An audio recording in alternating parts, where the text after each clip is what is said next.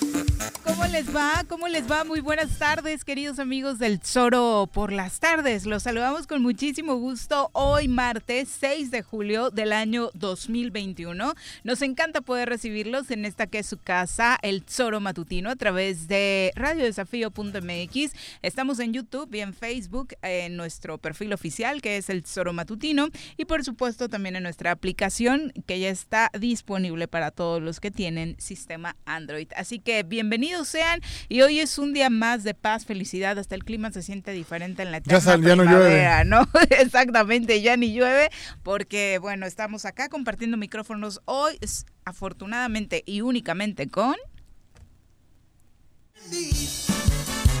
En el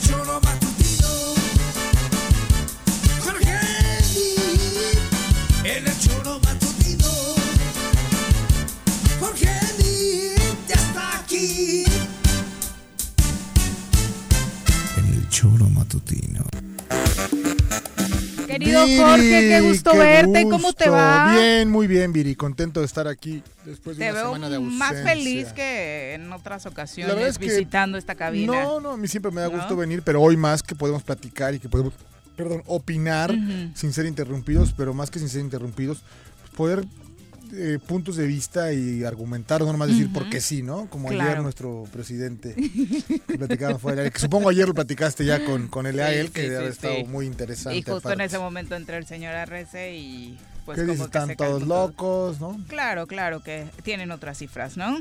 Es prácticamente lo que señalan. Pero bueno, analizaremos ese y otros temas hoy, por supuesto, también. Aprovecharemos para hacerlo porque no pasan de moda estos dichos en la mañanera. Sin embargo, aboquémonos a lo que por fin salió en el Congreso del Estado de Morelos. Sí se aventó esta legislatura la tarea de los nombramientos, ¿no? Magistrados titulares del IMIPE, eh, también el nuevo titular de, la nueva titular de la SAF, eh, quienes en la sesión de ayer ya salieron algunos nombres conocidos, gente que ha estado en el, tema de los magistrados pues avanzando, pero otros en los que de pronto nadie, ubica, solo se sabe como que son cercanos al Ejecutivo Estatal, ¿no? En algunos así es como funciona y, malamente, pero así funciona, ¿no? ¿no? ¿no? es algo de lo que nos tengamos que espantar. Mucho se discutió si tenía calidad moral esta legislatura pues para hacer estos nombramientos, pero legalmente tenía todas las facultades, ¿no? Yo solamente lo que no logro ver, y no la verdad es que no, lo, no puse a analizarlo, es la paridad de género. O sea, porque nombraron tres hombres y una mujer. no sé cómo esté conformado el pleno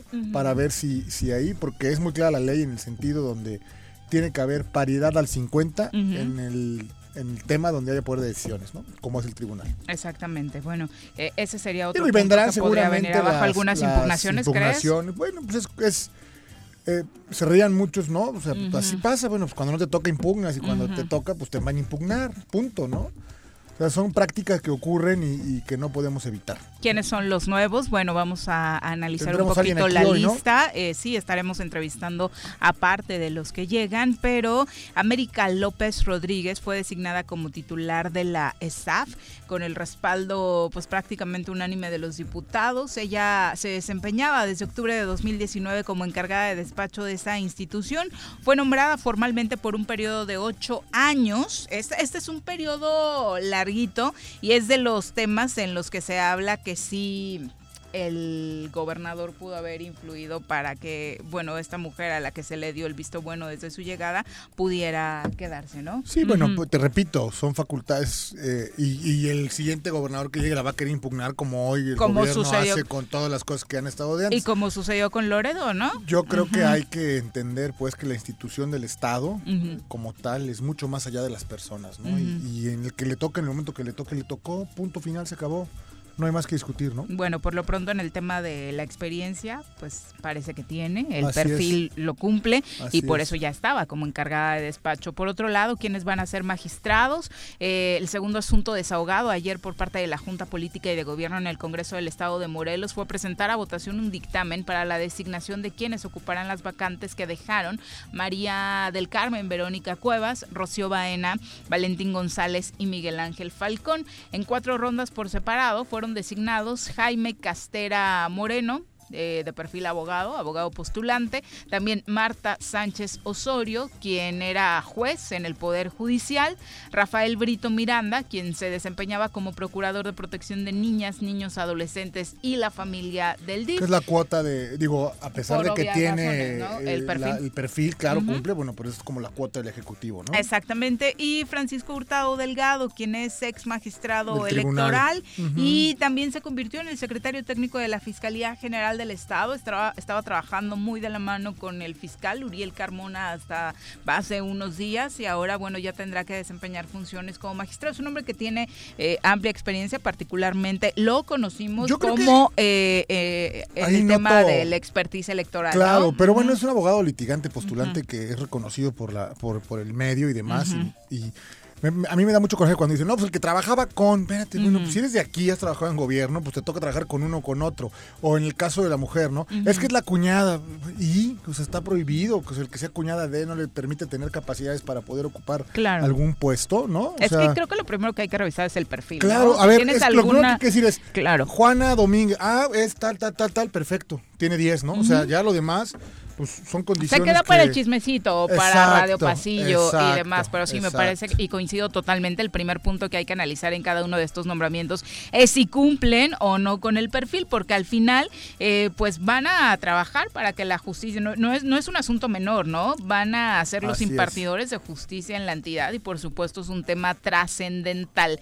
en el tema eh, del IMIPE también hubo nombramientos, eh, tres comisionados propietarios y suplentes del IMIPE. Ertino Avilés Albavera eh, fue uno de los nombrados como comisionado del instituto y también Karen Patricia Flores Carreño, comisionada propietaria del IMIPE y Patricia Sánchez Soto como comisionada suplente. Son prácticamente los nombramientos de los que conocimos ayer en una sesión bastante larga. Recordemos que se había pospuesto eh, durante muchas ocasiones precisamente porque había también y de hecho Ayer lo decía por acá en un tono, no sé si sarcástico o, en serio, Eliael Acevedo, en torno a que, bueno, se estaban cotizando, ¿no? Cada uno de estos nombramientos a ver en cuánto salía. ¿Será así? Ah. Bueno, me parece que son palabras mayores, Yo creo que Hablar en esos términos. Se, se, va postergando la decisión en cuanto no se tiene resuelto el, el siguiente panorama de cómo estará compuesto el Estado y es normal, o sea, porque lo hubieran podido hacer hace ocho meses y entonces hubiera ¿Crees que hubieran sido designaciones diferentes? Seguramente sí. se da antes de las elecciones, o sea, pues, ¿sí influye? Yo creo que sí, totalmente, mm. total y absolutamente. Porque igual y si hubieran sido otros los resultados, a lo mejor si se lo dejan a la siguiente Por supuesto, claro, claro, sin lugar a dudas, ¿no? Bueno, lo único que se pide, por supuesto, es que se le cambie también el perfil, ¿no? A cada una de estas instituciones, porque, digo, dejando un poquito fuera el tema de los magistrados, que por supuesto son, son un poder aparte, el trabajo que se ha hecho desde el IMIPE y desde la SAF ha sido con bajos resultados, eh, porque fue creado el IMIPE para precisamente transparentar los resultados de diferentes instituciones y, qué ha pasado realmente. o sea, el problema es ese, ¿no? Hoy te metes a ver el, perfil de varios de los funcionarios públicos reservado por, pues es que de entrada debiera estar prohibido. Porque a ti nadie te invita, o sea, nadie te obliga a participar en, la función pública, ¿no? Y uno los es que seas totalmente transparente con lo que posees. ¿Por qué? Porque si no quieres, no vengas, o sea, no, no participes, no le entres. O sea, esos deberían de ser de las cosas que deben de cambiar porque de nada sirve que veas, digo, en el primer círculo del gobierno del Estado, la gran parte de los secretarios todos tienen su información reservada. Pues, ¿Reservada por qué o por quién? Por el tema de la No, bueno, ¿quién es? ¿Quién? No, bueno, pues es que quien es o ha sido servidor público toda su vida, ahí está y no cambia. O sea, me refiero, no tiene por qué ocurrir eso. Yo, yo creo que, repito, debiera ser eh, una de los, de los, de los temas que para que llegues ahí debes de aceptar una de las condiciones esta, pues que hagas público lo que tienes, ¿no? Sí, por supuesto, y varios otros temas como transparentar incluso los propios gastos del límite, ¿no? Que no es un instituto que se creó para mantener a los consejeros y que el trabajo que han hecho otras instituciones de transparencia como Morelos Rinde Cuentas, por supuesto, no ha hecho más que exhibir a quienes se desempeñan en estas funciones. Sí, sí, lo que Morelos hace, lo que Morelos hace de Morelos Rinde Cuentas es increíble en relación a lo que hace el IMIPE, ¿no? Exactamente, es, inspeccionar precisamente todo lo, que están haciendo ellos. Pero, pero eh, estos son los nombramientos, por supuesto su opinión será eh, la mejor. Y ayer ya no eh, finalizamos con toda la información que se generó en esta rueda de prensa que dieron el secretario de gobierno, el fiscal Uriel Carmona y el comisionado de seguridad en el estado, después de que la entidad, según ellos mismos aceptaron, había registrado este fin de semana los hechos más violentos en lo que va de todo el sexenio de Cuauhtémoc Blanco, siendo 16 víctimas de homicidio doloso. Eh, pues todo esto finalizó con una oferta que hace el gobierno del estado, una, está ofreciendo una recompensa para quien proporcione información sobre el presunto líder del grupo llamado Los Colombianos, quien según eh, los dichos de estas tres autoridades estatales son los principales generadores de violencia en la entidad. El secretario de gobierno, Pablo Ojeda Cárdenas adelantó que se ofrecerá una recompensa para quien revele información que ayude a capturar a este sujeto conocido como el señorón, aunque no dijo el monto de la gratificación. Sobre esta jornada violenta, eh, como les comentábamos ayer, aseguró que es consecuencia de la disputa entre grupos criminales y aseguró que la mayoría de los homicidios están sí relacionados con el crimen, aunque reconocieron, solo eso faltaba, que no lo hicieran, que obviamente hubo víctimas, sigue habiendo eh, personas que pierden la vida en la entidad sin que tengan que ver con la delincuencia. Una rueda de prensa que pasará a la historia por ser una más, porque sinceramente no se dijo absolutamente nada nuevo, ni nos dieron a conocer una estrategia que realmente pudiera dejarnos más tranquilos, ¿no? Es, es, es un tema que... Perdón, Viri, me mandó un mensaje de mi negocio que se quedó sin internet, entonces me agarraste en curva. que, que por supuesto lo que esperaríamos escuchar del señor Guarnero sería algo más que lamentarse de, oh, por Dios, eh, ya no haga llamadas de broma, porque... Sí, sin nada, hueco. Ay, hubo mm. tres muertos, cuatro muertos, cinco muertos. Qué lástima, qué pena.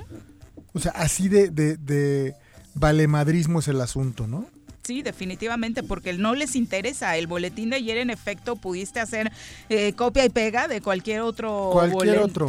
Así en, es. En, este sexenio y no pasa absolutamente nada. No hay una estrategia sobre cómo eh, va a empezar a modificarse el trabajo del mando coordinado. Incluso, digo, ellos estarán pensando cómo se van a coordinar con los nuevos alcaldes, pero la pregunta es, ¿y la coordinación con estos, con los que todavía no se van? ¿Qué tipo de información les estás dando para que en cada uno de los municipios la situación de inseguridad pueda mejorar, porque todos sabemos que no existe eh, ninguna relación en torno a eh, pues la buena o mala relación que, que, pueda tener con los alcaldes. Y sabemos efectivamente que pues con muchos de ellos ni siquiera tienen contacto, así que esperemos que la situación en estos seis meses que todavía le quedan a las actuales administraciones municipales al menos nos tenga como un matiz especial que la Comisión Estatal de Seguridad pueda tener otro tipo de relación con ellos, ser mucho más abierta y por supuesto escuchar, escuchar a los alcaldes actuales y mm, al menos preguntarles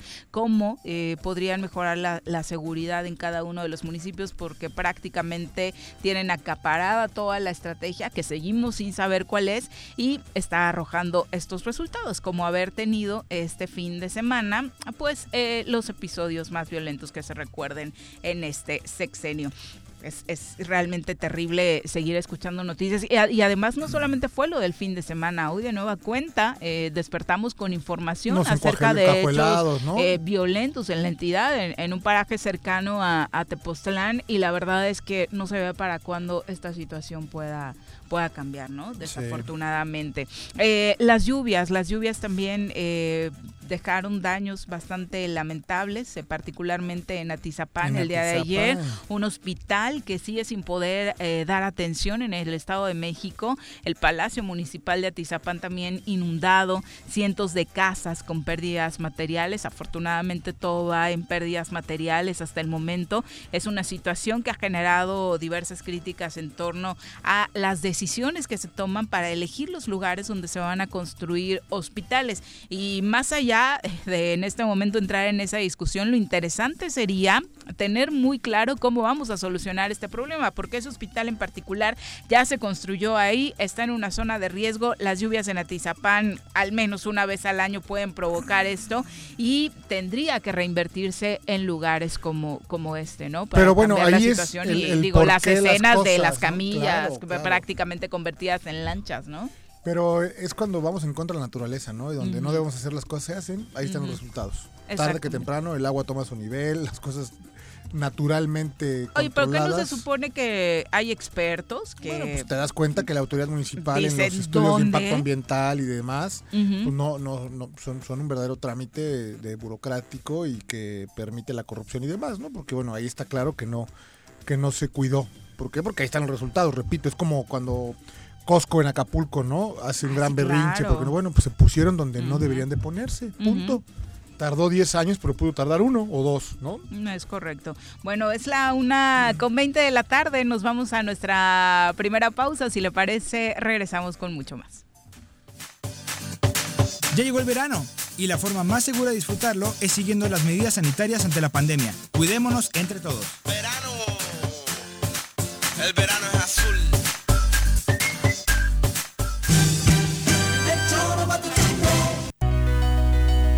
En Morelos las y los diputados están cumpliéndole a la ciudadanía. Aplicamos políticas de austeridad y racionalidad del gasto y ya logramos saldar la deuda de 82 millones de pesos que nos heredó la legislatura anterior.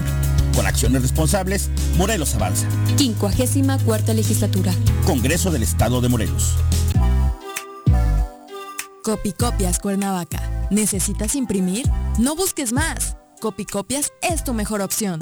Somos los expertos en publicidad, impresiones, fotocopiado y diseño web. Te ayudamos con tus tarjetas, volantes, lonas, escaneo, sublimado, vinil, playeras y mucho más. Visita nuestro catálogo y agréganos en WhatsApp al 777-349-5053 o llámanos al 777-244-4232. Encuéntranos en San Cristóbal número 3, Colonia San Cristóbal, en Cuernavaca, Morelos.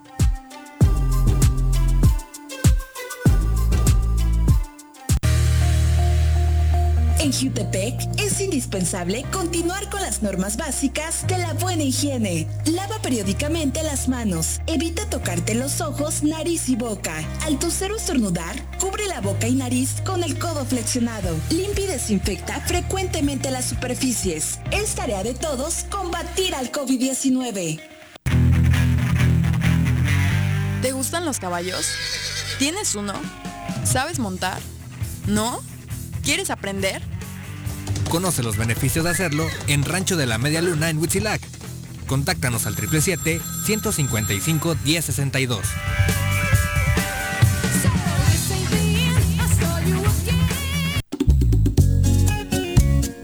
Cafetería, tienda y restaurante Punto Sano. Contamos con comida vegana y vegetariana porque nos preocupamos por tu salud. Ven y conoce nuestros productos orgánicos y suplementos alimenticios. Al interior de Plaza Andrómeda, local 19, en calle Pericón, Lomas de la Selva. Contáctanos al 372-3514 o búscanos en Facebook como Punto Sano Cuernavaca. Si quieres consentir a tu mascota, el mejor lugar para hacerlo es Clínica Veterinaria Mundo Mascota. Contamos con consultas, medicamentos, accesorios, alimento y servicio de pensión. Además, tenemos servicio a domicilio. Ubícanos en Avenida 10 de Abril, número 1210, Colonia Granjas, o llámanos al teléfono 169-2128. Clínica Veterinaria Mundo Mascota.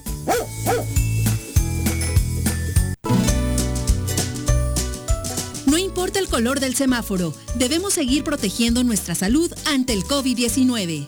Aunque estés vacunado, mantén el uso del cubrebocas en todos los espacios compartidos. Te cuidas tú, nos cuidamos todos. Ayuntamiento de Cuernavaca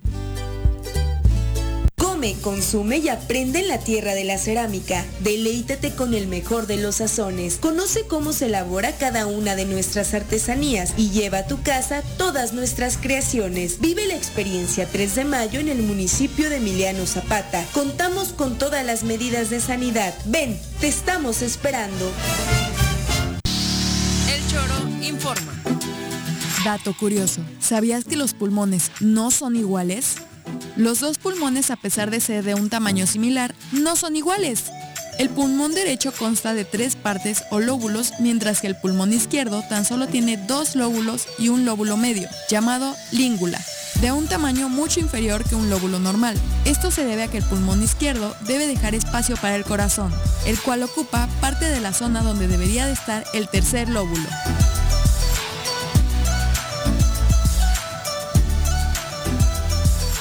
Viene una ola. Ahí viene otra ola. Ahí viene otra ola. Que no te agarre la tercera ola en este verano. Mantén firmes las medidas sanitarias y usa cubrebocas. Cuídate y cuidémonos todos.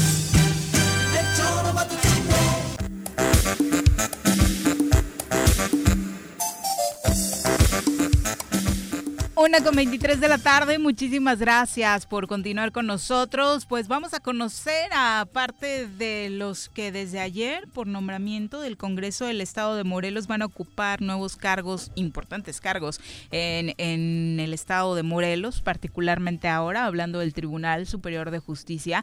Y nos da muchísimo gusto recibir a través de la línea telefónica a Jaime Castera, nuevo magistrado del TSJ Morelos.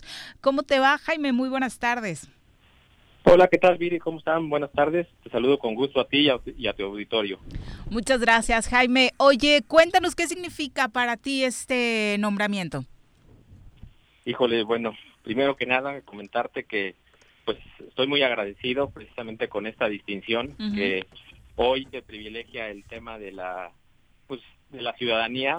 Realmente quiero comentarte que eh, pues me congraluta, me congraluta mucho el, hecho de que se haya distinguido en, este caso la experiencia profesional y obviamente la preparación académica, ¿no? Quiero decirte que yo eh, soy abogado litigante. Recordarás, hace tres años estuvimos ahí. Eras, Jaime, a partir de ayer. Sí, recuerdo de alguna visita en la que hablábamos hace un momentito, ¿no? Estabas haciendo alguna impugnación.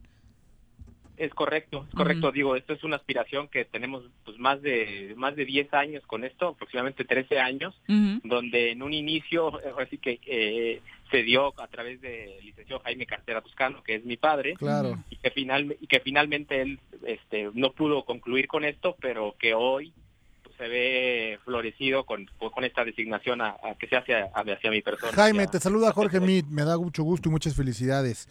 Y Me, que es lo que hay que, decir también fuerte y claro, es Jaime Castera Toscano, tu padre, y tú eres moreno, y, hay que hacer la diferencia, que seguramente con mucho orgullo, pero a mí me da más gusto todavía que seas tú, eh, eh, porque, porque de alguna manera eres una gente joven y que tiene mucho por delante. ¿Cuántos años tienes, Jaime? Tengo 38 años, Viri, 38 años. Muy joven, por supuesto. ¿Serás el magistrado más joven en la actual? Sí, es correcto. Sí, te vas a convertir, ¿verdad? Sí, después de, a los datos que tengo, soy el más joven de todos. Oye, cuéntanos un poco de tu currículum, porque hablabas hace un momento precisamente de que más allá de las suspicacias que puedan generar algunos nombramientos en torno a los antecedentes o a los nexos eh, familiares, en este caso, ¿qué es lo que te respaldó para conseguir esta este nombramiento? Claro que sí, mira, qué bueno que me haces esa pregunta. Primero déjame compartirte que, bueno, el hecho de la juventud no está peleado con la experiencia. Finalmente tengo 38 años de edad, soy oriundo de aquí del estado de Morelos. Toda mi, mi, experiencia académica y profesional la he desarrollado. Conozco los juzgados, conozco los tribunales desde los 18 años. La gente, ahora sí que los secretarios, los auxiliares, conocen de mi trayectoria. De igual forma los magistrados. Pero lo importante de todo esto es que, bueno, ¿quién es Jaime Castera Moreno? Jaime Castera Moreno es un joven el cual cuento con dos maestrías. Este, bueno, primero que nada soy egresado de, de, este, la licenciatura en Derecho. Tengo una primer maestría en Derecho Civil por la Universidad Autónoma del Estado de Morelos. Tengo una segunda maestría en, Procuración de Justicia y Litigación Oral. Este, tengo una especialidad eh, en el curso básico para la para la formación de secretarios del Poder Judicial Federal.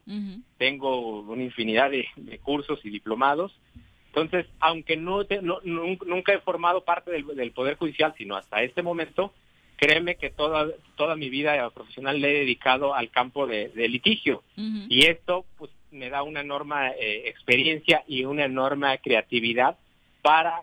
Pues, yo siempre he sido eh, eh, espectador, he estado afuera del tribunal, pero de alguna manera conozco pues precisamente las debilidades del mismo y la idea es eso, venir a sumar venir a, trabajar en unidad y venir a respaldar trabajos con el objeto de que jamás el Poder Judicial vuelva a estar dividido, sino al contrario, fortalecerlo. Entonces, pues ese es, es a lo que Jaime Castera Moreno viene al tribunal, a efectos de compartir estos conocimientos, esta creatividad, que como joven, hoy en día con todo este tema de pandemia y con todos estos tiempos tan complicados, pues el hecho de las tecnologías de la información y la comunicación han cobrado gran este, relevancia. Y en ese sentido, pues me vengo yo a abonar porque como joven, como, como este, pues conocedor de esas nuevas tecnologías de la información y la comunicación, pues me gustaría que fueran una realidad para el Estado de Morelos y que contáramos con, con dichos instrumentos y con dichas herramientas para, para que en un futuro no muy lejano, pues podamos tener esta justicia virtual, ¿no?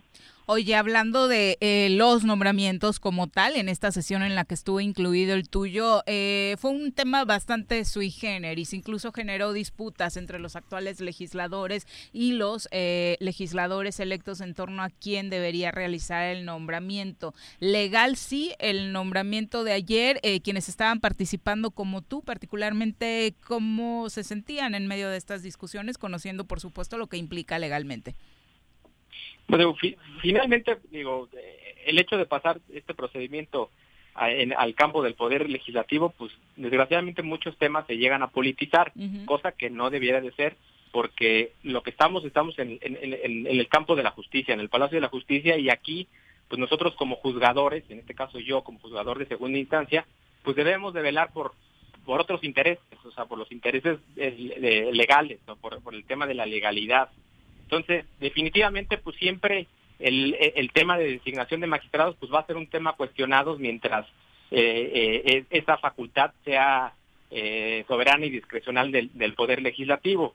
Sin embargo, este, yo te puedo hablar de mi caso, de mi designación, este, eh, digo, mi currículum ahí está, te estoy hablando un poco de mi formación, estoy hablando un poco de, de mi experiencia, y finalmente creo yo que en este sentido se privilegia eso, se privilegia que un ciudadano, un abogado litigante, pueda llegar al Tribunal Superior de Justicia y aportar pues estas nuevas ideas que muchas de las veces este, eh, los que los, que forman parte del Poder Judicial del Tribunal, pues muchas veces dejan de ver estas estas cosas externas que nosotros como abogados litigantes, defensores en su momento de, de las personas de estas causas de estas causas de ciudadanos de personas, pues de alguna manera conocemos, tenemos otra manera de ver las cosas. Y eso es lo que yo vengo a compartir con mis compañeros, a buscar esa unidad y sobre todo a este, fortalecer el Poder Judicial, ¿no?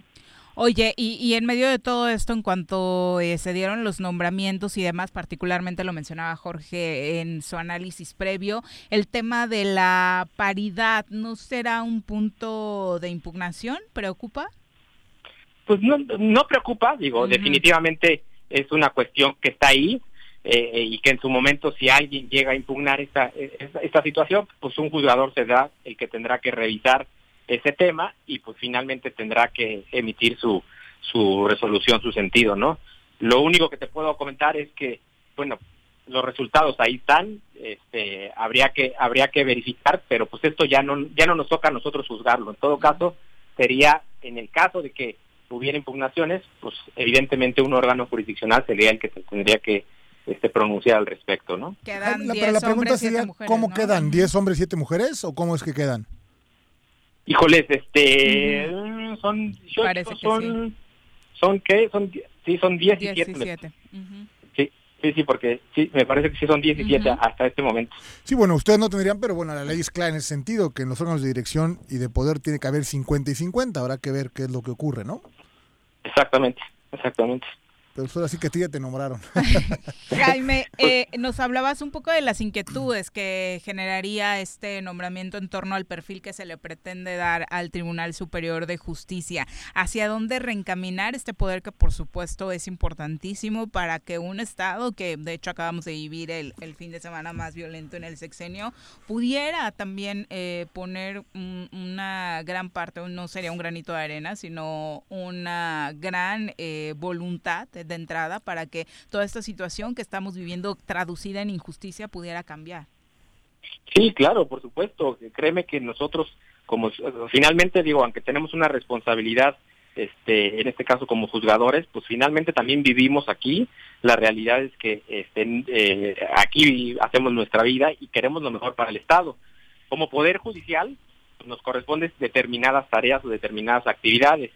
Pero para ello, lo primero que necesitamos es estar unidos y fortalecidos. La, la historia nos ha dicho que el hecho de, estar, que de estas divisiones que han existido entre diferentes pugnas, entre grupos de magistrados, pues no ha llevado a nada. La realidad es que lo que yo busco es precisamente esa unidad, llegar a sumar y efectivamente en lo que a nosotros nos corresponde como Poder Judicial, pues abonar por el tema de la legalidad y la seguridad jurídica para los justiciables que van y de alguna manera pues lo que piden es justicia, ¿no? Entonces, créeme que lo que a mí me corresponde como, como, como hoy en esta tarea como magistrado, pues lo llevaremos a cabo. Soy un hombre de principio, soy un hombre de trabajo y créeme que lo que esté en mis manos en, en, el, en el tema del quehacer este, jurisdiccional, pues lo pondré en práctica, ¿no? Desde luego. Te vas a integrar a, un equipo de trabajo, un tribunal que tiene en estos momentos a Rubén Jaso Díaz como magistrado presidente y parece ser que las cosas, eh, después de justo estas discrepancias tan fuertes que conocimos en años anteriores, parecieron aminorar. Es correcto, es correcto, digo, eh, estos tiempos tan complicados de pandemia, este, si no nos ayudan a reflexionar en este tipo de temas, pues realmente este no, no sé qué más se necesita, ¿no? Afortunadamente estos cambios vienen a oxigenar al tribunal. La realidad es que eh, pues, el, tribunal de repente necesita cambiar esa dinámica y hoy, bajo la dirección del magistrado Rubén Jasso, pues en ese sentido es el presidente y, hay que apoyarlo y hay que, y hay que caminar juntos para efectos de, de volver, vuelvo a insistir, de estar unidos y de cumplir con nuestras obligaciones constitucionales que tenemos, ¿no? Hay comentarios por acá en nuestra transmisión en línea por parte de Radio Escuchas. Antonio Álvaro dice, eh, una de las cosas a las que hacían referencia en las entrevistas a quienes se postulaban para estos cargos era tener escuela judicial. En tu caso, eh, ¿sería una, un punto en contra? No, no, no, para nada. Eh, comentaba, qué bueno, que haces referencia a ello. Mira, en el 2018, este yo tuve la oportunidad de estudiar en la Escuela Judicial Federal, donde eh, haces un examen este, para esos estudios de, especialidad, donde tienes que hacer un examen y los filtros son muy rigurosos, en donde en Morelos hicimos aproximadamente 160 personas. De esas 160 personas había espacio para 40, 50, más o menos. Y de esas 160 personas, por los filtros, que eran obviamente exámenes, solamente nos quedamos 17.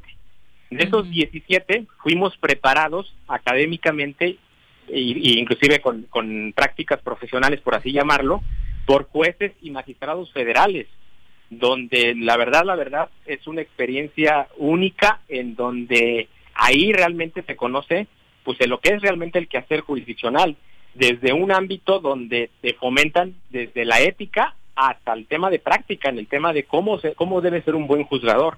Pues créeme que eh, eh, esa, ese fue un año el que estudié donde todos los días íbamos a la escuela y donde finalmente al concluir tienes que de igual forma pasar unos, unos exámenes también muy rigurosos y al finalizar si cumples con todo ello te otorgan la patente, por así llamarlo, para poder ser designado secretario de, eh, un, del Poder Judicial Federal.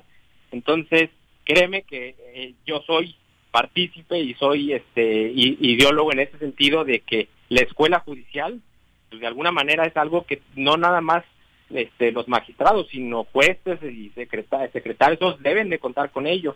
Y una como y ahora en ese sentido, yo soy egresado de la Escuela Judicial Federal donde conozco esa parte, pues claro que me gustaría venir a abonar precisamente a la escuela judicial local para fortalecerla y del cual pues ha venido haciendo buenos trabajos el magistrado Iván Arenas. Entonces mi, mi, mi, mi, propuesta es seguir fortaleciendo el tema de la escuela judicial. Hoy en día, con que se viene también todo el tema de laboral, pues de igual forma fomentar mucho el tema de, de los cursos, capacitación y capacitación para la gente que desee ingresar ahora el tema de, del tema laboral en, el Poder Judicial del Estado, ¿no? Es eh, inevitable, como decíamos hace rato, pues relacionar a los poderes políticamente. En el caso del tribunal no tendría que ser así, pero tu postura respecto a la relación con el legislativo y el ejecutivo como magistrado, ¿cuál sería? No, pues definitivamente mi, postura es de conciliar, de transitar, de ser positivo, de proponer, no vengo, vuelvo a insistir y perdón que, que, sea muy reiterativo, pero la idea, la, idea como, como Jaime Castellano Moreno no es venir a dividir, al contrario, es venir a sumar. Los ciudadanos lo que quieren es eso, no, de nada sirve tener poderes distanciados. En lo que a mí corresponde como Jaime Castellano Moreno, vengo a sumar al poder, al poder judicial y mi relación con el poder ejecutivo, tanto con el poder legislativo, pues creo yo que es buena y esto pues puede venir a ayudar a fortalecer al campo de la administración de justicia. ¿Qué punto identificas como un, punto débil eh, dentro del tribunal y el cual vendrías o trabajarías en fortalecer? En el tema, pues ahorita un tema importante que hay que hay que fortalecer y hay que hay que empezar a ver de ya es el tema de la, de la justicia virtual. La realidad es que el, en estos temas de pandemia donde pues sí ha venido con suspensión de labores en su momento este el tribunal o cuando ha reducido el personal por el tema de, precisamente del color del semáforo, pues la realidad es que necesitamos contar con un, una justicia virtual y para ello pues sí se requiere todo el tema de, la aplicación y, instrumentación de las tecnologías de la información y la comunicación. Entonces creo yo que esa es una de las prioridades. Entiendo que tiene que ver mucho también el tema de los recursos, pero precisamente la idea es ver cómo para eh, cómo, ya sabemos el problema, ahora hay que solucionarlo, ¿no? Entonces, ese para mí es uno de los ejes principales para que en Morelos pues, pueda ser una realidad el tema de la justicia virtual. Oye, ¿qué le dirías a los morelenses que nos escuchan ahora en esta nueva faceta como magistrado? ¿A los radioescuchas? Bueno, sí, pues, claro. Eh, Sobre tu compromiso, por supuesto, en este nuevo encargo. No, créanlo que, que créanlo que evidentemente como morelense, como abogado y como ciudadano, pues pondré todo mi empeño, toda mi experiencia y toda mi, mi, mi, juventud y mi creatividad para que en el estado de Morelos tengamos un, un poder judicial fortalecido y en el cual cuando los justiciables por alguna situación tengan que recurrir a dirimir sus controversias, este, pues que se sientan con la tranquilidad y con la seguridad de que de alguna manera los asuntos que pasen por, en este caso por, por mi ponencia, pues van a estar de manera resueltas apegadas a legalidad y apegadas a seguridad jurídica, ¿no? En tiempos, ¿tu integración se da cuándo oficialmente? Ayer. Eh, eh, eh, la, manera Inmediatamente fuiste a la oficina ya. No, pero bueno, los 14 años cuentan a partir de ayer, ¿no? Sí, de la protesta constitucional. Viene ayer fue la protesta que se da, de la designación y protesta. Ahorita lo que está pendiente únicamente es el tema de la adscripción que es pues ya el, trámite administrativo, bueno, ahí viene una sesión solemne donde ahí el pleno del tribunal este, recibe a los nuevos magistrados, finalmente se, les da esta bienvenida, se les adscribe y ya viene el, cargo, el trámite administrativo donde ya, ya verá en qué, en dónde nos toca, en qué ponencia, si aquí en Cuernavaca, en Coputla o en Cuautla, ¿no? ¿Y, todavía no hay fecha para este tema? Pues debería de ser hoy o mañana, yo a más tardar. Digo, el tema es, este, entiendo yo que hasta ahorita está pendiente o está en trámite el, eh, el tema de la publicación del periódico oficial que es ahí donde es el órgano eh, oficial y donde se da a conocer de manera oficial estas determinaciones que, que ayer se, se realizaron, ¿no? Perfecto, Jorge. Eh, eh, perdón, Jaime, muchas gracias por la Mucho éxito, Jaime. Muchos años correteando la chuleta. Qué bueno que ahora que se te da, hagas un gran papel y no te olvides del compromiso que tienes con los que aquí, de los que aquí te estamos viendo siempre. Claro que no, créanme que siempre tengo en, tengo en, mi mente todo el sacrificio que se ha tenido que venir a hacer para que hoy se pueda haber cristalizado esto y que la gente que me conoce sabe de, mi honestidad, sabe de mi, de mi compromiso y no los voy a defraudar, al contrario, seguiremos trabajando de la mano para tener un poder judicial más fortalecido. Perfecto, muchas gracias Jaime, buenas tardes. No, de qué, gracias a ustedes, hasta luego. Hasta, luego. Bueno, es la una con 41 y está, es la primera entrevista con uno de los nuevos magistrados del Tribunal Superior de Justicia. En efecto, Edgar Aguilar, gracias por el dato, dice 10 hombres y 7 mujeres obvio no hay paridad y seguramente vendrán los amparos. Y es que en efecto, quienes conforman el tribunal, actualmente Rubén Jasso Díaz, magistrado presidente, Nadia Luz Lara Chávez, eh, eh, Andrés Hipólito Prieto, Luis Jorge Gamboa Olea, María del Carmen Aquino Celis, es la segunda mujer integrante del tribunal. También está Carlos Iván Arenas Ángeles, eh, María Idalia Franco Zabaleta, que es la, la tercera magistrada, Manuel Díaz Juan Emilio Lizalde Figueroa, Elda Flores León es la cuarta magistrada, María Leticia Taboada es la quinta, eh, Berta Leticia Rendón Montealegre es la sexta, eh, Norberto Calderón Ocampo, Ángel Garduño González completan este cuadro y bueno, teniendo el nombramiento de ayer de una mujer, eh, completamos este 10-7 que tiene ahora el Tribunal Superior de Justicia. Y ahora sí, saludamos con muchísimo gusto a través de la línea telefónica al ausente Juan José Arrece. ¿Cómo ah. te va, Juanji? Buenas tardes. ¿Qué pasó? Buenas tardes. ¿Dónde andas? ¿Perdido? No, perdido no, cabrón, en Guadalajara. Te digo, salí ahorita de un ratito de la Junta. ¿Estás ahorita en Junta? Del comité. ¿Eh? ¿Estás ahorita en Junta? ¿De qué? Sí, de, qué? de la Federación, de la Liga ah, seguro. Claro. Bueno. ¿Qué va a ser junta umbilical o qué? No sé, contigo no, se pues, sabe. No, ay, cabrón. Mira, después, de, lo que decidieron ayer con el Irapuato, échenle ganitas, Juanji, porque los mensajes que vienen desde la federación, la verdad es que no son nada positivos, ¿eh? La, la, bronca estaba fuerte con lo del Irapuato, porque no es el Irapuato, son los San Román, son los dueños. Ahí traen una bronca. Yo creo que al final se va a tener que resolver tiene otros datos, tiene otros datos. Pues es que no, no tengo otros datos yo, eh. sé que hay una bronca directa con contra la familia y es muy obvio. Ajá, sí, es muy obvio. Pero la afición qué culpa tiene? Exacto. La afición vio ganar al equipo, a la franquicia deportivamente en la cancha del ascenso. El Sergio León Chávez cumple con todos los requisitos, en fin. Yo creo que ahí están cometiendo un error grave y supongo yo que va a haber una rectificación. Pero bueno, a mí lo que me importa es la Liga TDP en este caso, que es por la que estoy aquí. ¿Y, qué cosas están discutiendo actualmente? ¿Cuáles son los puntos que nos pues, pudieras dar como...? dos, tres cositas. Va a haber copa entre la Liga Premier y la Liga TDP, torneo de copa, en fin, los grupos van a ser de 16. Vamos a tener... Eh, vamos a tener en el grupo de, ah, ya no vamos a hacer el grupo 6, vamos a hacer el grupo 7. Se está reestructurando un poco el país, va a haber otra vez pues dos. La, ¿Pasas a hacer grupo 7? Vamos a hacer el grupo 7. El que en el que estamos ahora porque se amplía un poco la zona, va a haber equipos de Chalco y va a haber 16 equipos en el grupo. Y en fin, todavía estamos aquí. ahorrando para los estamos en el Hilton, en el Hotel Hilton en Guadalajara, moviendo el asuntito para luego pasar todo a la Asamblea General y que la Asamblea sea la que decida todo lo que estamos viendo en este momento. Y en eso estoy aquí, cabrón. ¿Y qué ha pasado por ahí? Cuéntenme de Pues ya que por fin los eh, diputados se pusieron de acuerdo y ayer realizaron los nombramientos que estaban pendientes. Eh, justo hablábamos con uno de los nuevos eh, magistrados hace unos momentos en nuestra primera entrevista del día con Jaime Castera, que se convertirá en el magistrado más joven, 38 años, de, de la integración actual que tiene el Tribunal Superior de Justicia, pero la discusión en el tema de los magistrados radica en que, bueno, la paridad podría ser un punto eh, que sea impugnable y esto podría ah. generar algunos movimientos, pero bueno. Puro, puro, macho, que puro macho. Están 17.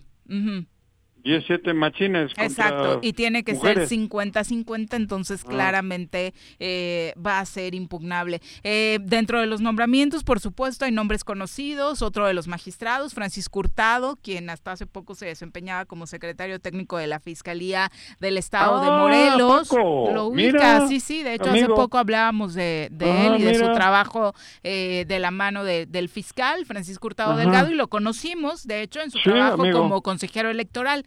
Eh, en el Tribunal Estatal Electoral, entonces eh, ahí ha estado radicando su trabajo.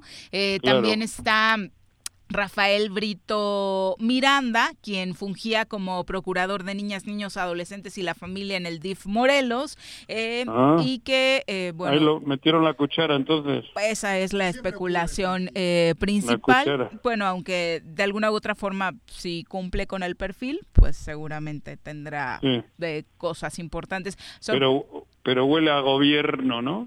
Huele, huele un poco, llega el olorcito. También está Marta Sánchez Osorio, eh, nueva integrante del Tribunal Superior de Justicia, quien eh, fue la única eh, mujer nombrada ayer como parte de las nuevas integrantes del tribunal. Ella mm, es abogada y bueno, dentro de los olorcitos que como dices salen de pronto es que es la, la cuñada del fiscal general del, del Estado, ¿no? Eh, lo discutíamos hace rato también, ah. el enfoque tendría que irse al perfil y luego, bueno, rascarle en los antecedentes. Por eso decía tanto de Rafael Brito como de ella, pues lo importante sería revisar el currículum de entrada, ¿no? Claro, que sean con capacidad, ¿no? Para desempeñar los cargos. Exactamente. Entonces ya se ha cubierto todo el Congreso, ya se puede ir de vacaciones. Ya se pueden ir de vacaciones. Eh, quedó ah. pendiente, quedó pendiente por ahí la, la comisión de víctimas, ah, ¿no? eso no es importante, no hay, eh, así les les importa. América López Rodríguez, que ya estaba como auditora de eh, la auditoría, de, la entidad superior de auditoría y fiscalización, se queda simplemente. el ayuntamiento? No, es otra América es otra ah, América. Eh, pero bueno, ya estaba como encargada de despacho y también parece que ha dejado el visto bueno con el Ejecutivo Estatal, por lo que solamente se da la, la ratificación. Y en el IMIPE llega Ertino Avilés, que a quien también conocimos ah, como parte del Tribunal Estatal Electoral en algún momento, ahora se convierte en comisionado del ah. IMIPE. Entonces, hombre de muchísima experiencia, con mucha trayectoria, ¿no? Y la violencia continúa, continúa. la violencia continúa. Viste lo del chavo del, Burgos ayer, ¿no? 22 años, tres balazos. Ah, uno lo del Oxxo. En el En el internet vi, ¿no? Que estaba... Sí, caray. Hoy amanecieron dos encajuelados. Sí, en la autopista La Pera Cuautla muy cerca de Tepoztlán, dos cuerpos con el tiro de gracia eh, aparecieron. No me digas. Eh, estos, estos dos hombres al interior de un vehículo, eh, según los reportes, eh, los cadáveres se encontraban en la parte posterior de un vehículo tipo Versa blanco y, la situación. ¿Y almirante Pinzón? Pues quejándose de que hacen llamadas ah. de broma y desconcentran. Ah, sí, eso ya vi. es impactante, ¿eh? Por favor, no llamen bromeando que por eso es el... Sí, pero joder, yo pero estuvo larga, estuvo larga la rueda de prensa de ayer que alcanzamos a comentar contigo un ratito, pero no se ah. dijo absolutamente nada nuevo, no hay un giro en la ah. estrategia, no hay ah. un nos vamos a sentar con los alcaldes actuales porque está bonita la intención que se sienten con los alcaldes electos, pero con los actuales qué va a pasar? Digo, quedan de aquí a enero. Eh, sí, claro, una buena cantidad de meses y el trabajo con ellos sigue siendo totalmente lejano, no hay comunicación.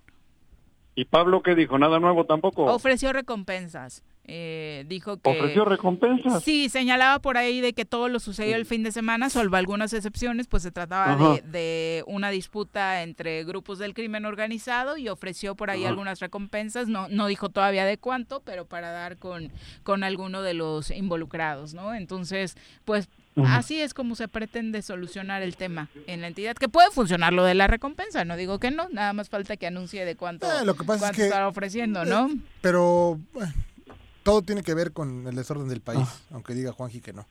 Se acabó la impunidad en este país desde ayer por decreto presidencial.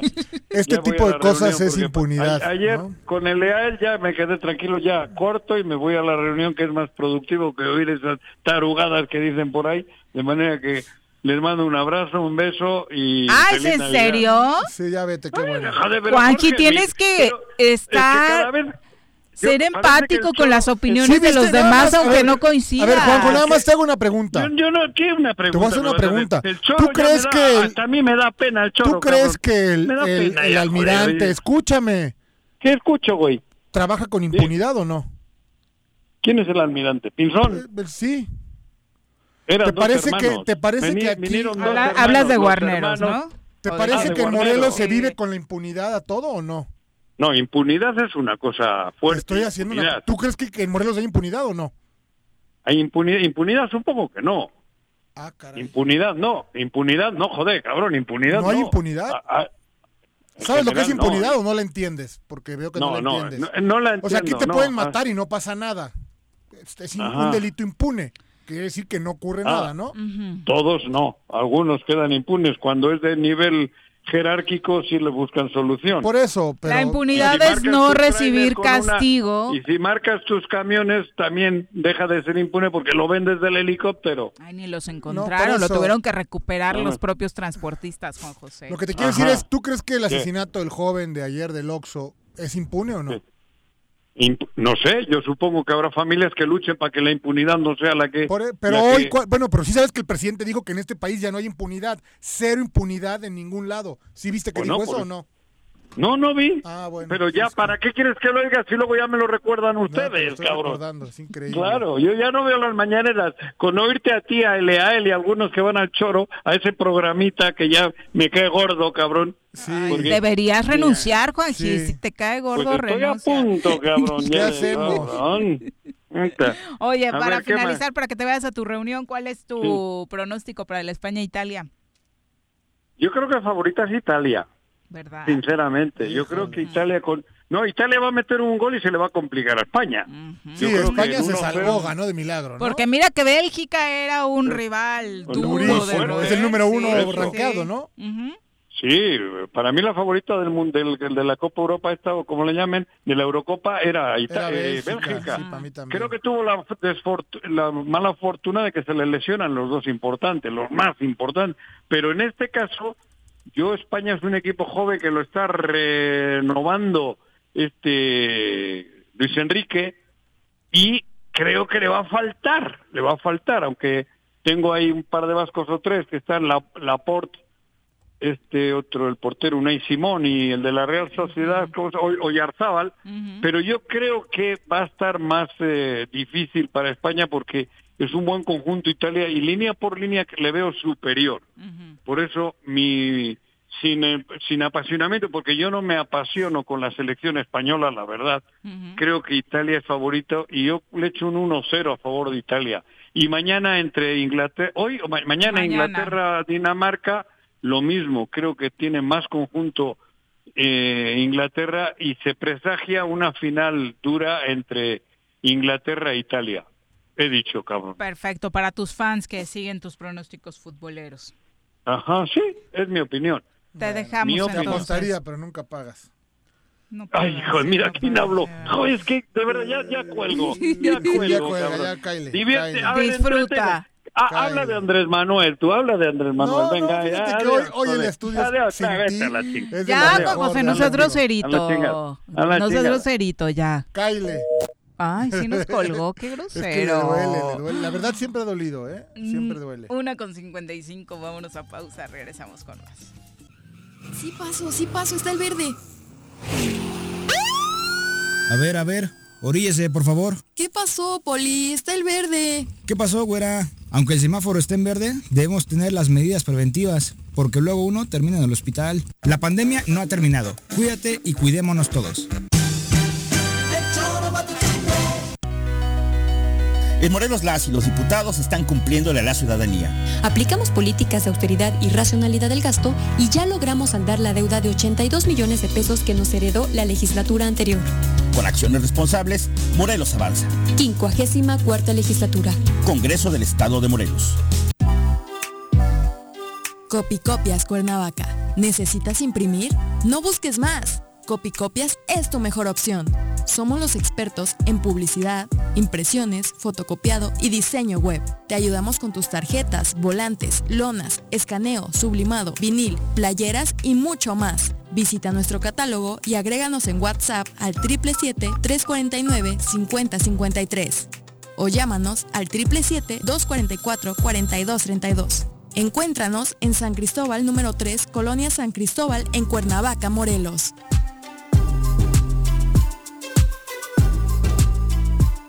El dengue, zika y chikungunya son enfermedades prevenibles. La Dirección de Salud de Jutepec te invita a participar en las jornadas de descacharrización para eliminar todos aquellos recipientes que pudieran servir como criaderos de mosquitos. Más información en el número de teléfono 777-309-1609. Cafetería, tienda y restaurante Punto Sano. Contamos con comida vegana y vegetariana porque nos preocupamos por tu salud. Ven y conoce nuestros productos orgánicos y suplementos alimenticios. Al interior de Plaza Andrómeda, local 19, en calle Pericón, Lomas de la Selva. Contáctanos al 372-3514 o búscanos en Facebook como Punto Sano Cuernavaca.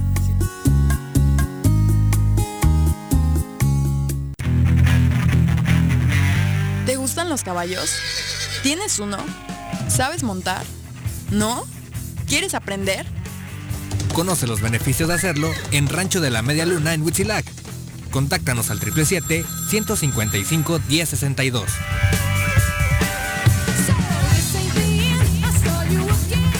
Si quieres consentir a tu mascota, el mejor lugar para hacerlo es Clínica Veterinaria Mundo Mascota. Contamos con consultas, medicamentos, accesorios, alimento y servicio de pensión. Además, tenemos servicio a domicilio. Ubícanos en Avenida 10 de Abril, número 1210, Colonia Granjas, o llámanos al teléfono 169-2128. Clínica Veterinaria Mundo Mascota.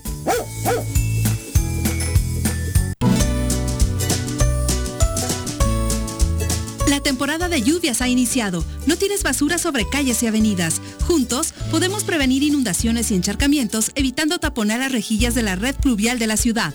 Mantente atento a las recomendaciones de la Subsecretaría de Protección Civil. Cuernavaca limpia, ordenada y verde es tarea de todos. Ayuntamiento de Cuernavaca. Come, consume y aprende en la tierra de la cerámica. Deleítate con el mejor de los sazones. Conoce cómo se elabora cada una de nuestras artesanías y lleva a tu casa todas nuestras creaciones. Vive la experiencia 3 de mayo en el municipio de Emiliano Zapata. Contamos con todas las medidas de sanidad. Ven, te estamos esperando. ¿Te gustó estar un año encerrado en casa? Sabemos que no. Sigue cuidándote y evitemos el regreso al semáforo rojo. Lava tus manos, usa gel antibacterial, mantén sana distancia y utiliza cubrebocas. Cuidémonos entre todos.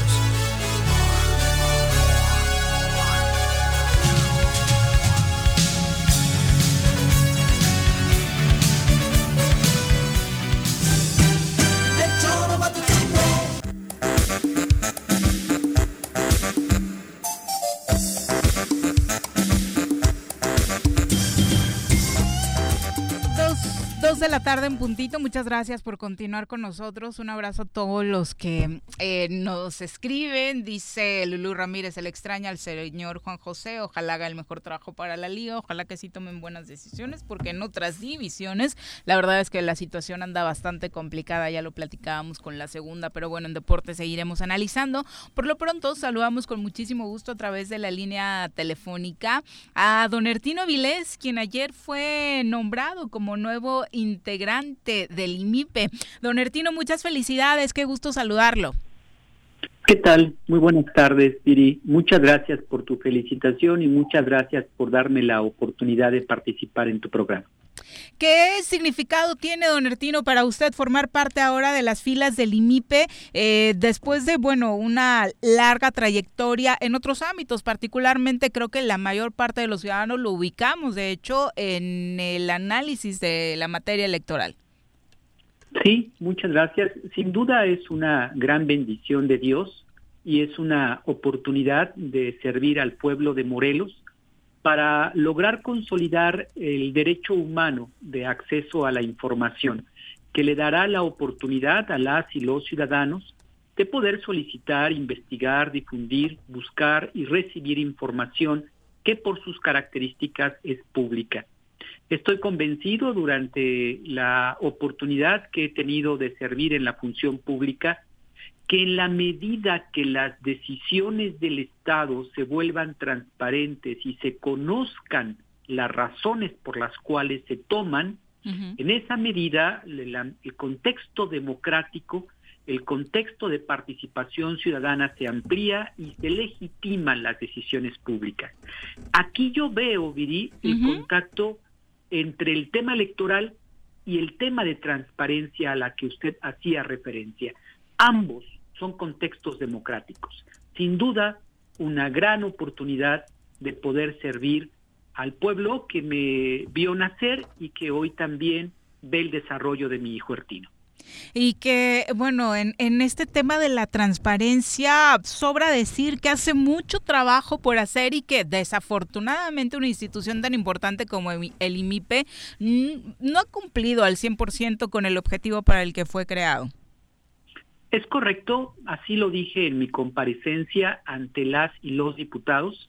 Estamos ante un órgano que debe urgentemente fortalecerse y no me refiero solo al aspecto económico, sino me refiero al aspecto estructural, a la resolución de los mecanismos y de los recursos que tenga pendientes, a la nueva estructura que debe llegar a todas las y los ciudadanos del pueblo de Morelos, porque mientras no se conozca el derecho a la información, mientras no se conozcan los derechos que puede tener enfrente esta ciudadanía, estos no se ejercen. Y de esa manera eh, la obscuridad, la falta de información permite sin duda que puedan tomarse decisiones que lejos del contexto democrático se pueden acercar a decisiones de carácter unilateral en el gobierno. Es un gran reto, es un gran reto ante un órgano que reclama hoy más que nunca desde su formación una gran operación de reconstrucción estructural y de funcionamiento. Licenciado, te saluda Jorge Mit González, muy buen día y muchas felicidades. ¿Qué tal? Muy buenas tardes, Jorge. Un gusto saludarte. igualmente, señor. Igualmente y muy muy honrado de que usted esté al frente de este instituto que ojalá platicábamos hace un rato antes de que usted entrara. Eh, me parece bien lo que usted dice, que todos los ciudadanos conozcamos el derecho de la información, pero pareciera que hoy para poder obtener información en el IMIPE hay que ser un profesional de cómo solicitarla. Eh, creo yo y probablemente usted que, que esté, sí, o sea, pareciera que está diseñado para que las preguntas que se hacen eh, en cuanto al tema de transparencia también le den la vuelta, no el instituto, sino el, el, tercero interesado. O, hablábamos hace un rato de que quien es servidor público tendría la necesidad estricta de poner a la luz de todo su patrimonio. ¿Por qué? Porque es un servidor público, nadie le dijo que lo fuera a fuerza, ¿no? Y esta parte donde se eh, reservan muchos de los, de los rubros, pues nos, nos, dan opacidad en el manejo de lo que tienen. Pero más allá de esto, si mañana un ciudadano común y corriente quiere saber cuánto gana X o cuánto gana C o qué hizo o qué dejó de hacer, la manera de preguntar es toda la manera de responder. Y me parece que tendría que ser algo mucho más amigable para que, como usted bien dice, todos los morelenses tengamos el derecho a esa información, ¿no? Coincido plenamente con su opinión. Eh, no debe verse en el tecnicismo, no debe verse en el formalismo una barrera para no darle progresividad a este derecho humano de acceso a la información. El lenguaje que los sujetos obligados en materia de transparencia deben de tener respecto de las y los morelenses deben ser un lenguaje claro, un lenguaje preciso y por supuesto Un funcionario público se encuentra en el ejercicio de recursos de origen público, se encuentra en el funcionamiento de atribuciones que dimanan de un ordenamiento público. No se encuentra en su casa, no se encuentra en su oficina particular, se encuentra en una oficina pública. Y a partir de ello, la transparencia debe ser una condición del contexto democrático. El instituto debe privilegiar como parte de sus grandes desafíos y retos el que las decisiones se vuelvan como, como una caja de cristal, que si bien no obstaculicen el funcionamiento público, sí permitan a las y los morelenses tener la oportunidad de poder conocer por qué y cómo se toman las decisiones. Si no lo hacemos así, la obscuridad acerca el autoritarismo. Y el instituto debe ser muy claro, muy preciso, y estoy convencido que en esta nueva integración ese será el gran desafío y reto de buscar que este acceso permita a este derecho humano la mayor de la progresividad. Pero, ¿cómo involucrarlo? Hemos dicho en, en materia electoral, de, de, la cual también usted es experto, Ertino, hacer que la ciudadanía realmente se involucre y no solamente cree que la participación se restringe al día de la elección. Es, es, y seguirá siendo un trabajo complicado involucrar a la ciudadanía a tal grado de que decida participar, preguntarle a su ayuntamiento, a su gobierno estatal, cómo se están gastando los recursos, de qué manera, eh, cómo, cómo es que llegan los servidores públicos, eh, con qué tipo de patrimonio y demás. Preguntas que, como dice Jorge, a veces creo que al ciudadano hasta le da miedo hacer eh, por miedo a algunas repercusiones. Claro, yo plantearía en tres ejes el cómo lograrlo. El aspecto teórico, cómo bajarlo al aspecto técnico de cómo lograrlo.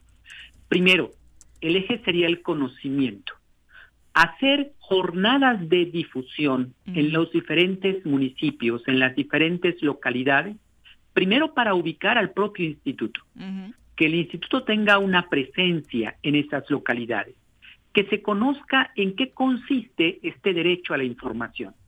Fíjese que yo soy un poblador de una localidad que ahora en tiempo de lluvias he visto como la afluente en un río invade mi casa y eventualmente eh, impide el correcto eh, desarrollo en mi comunidad.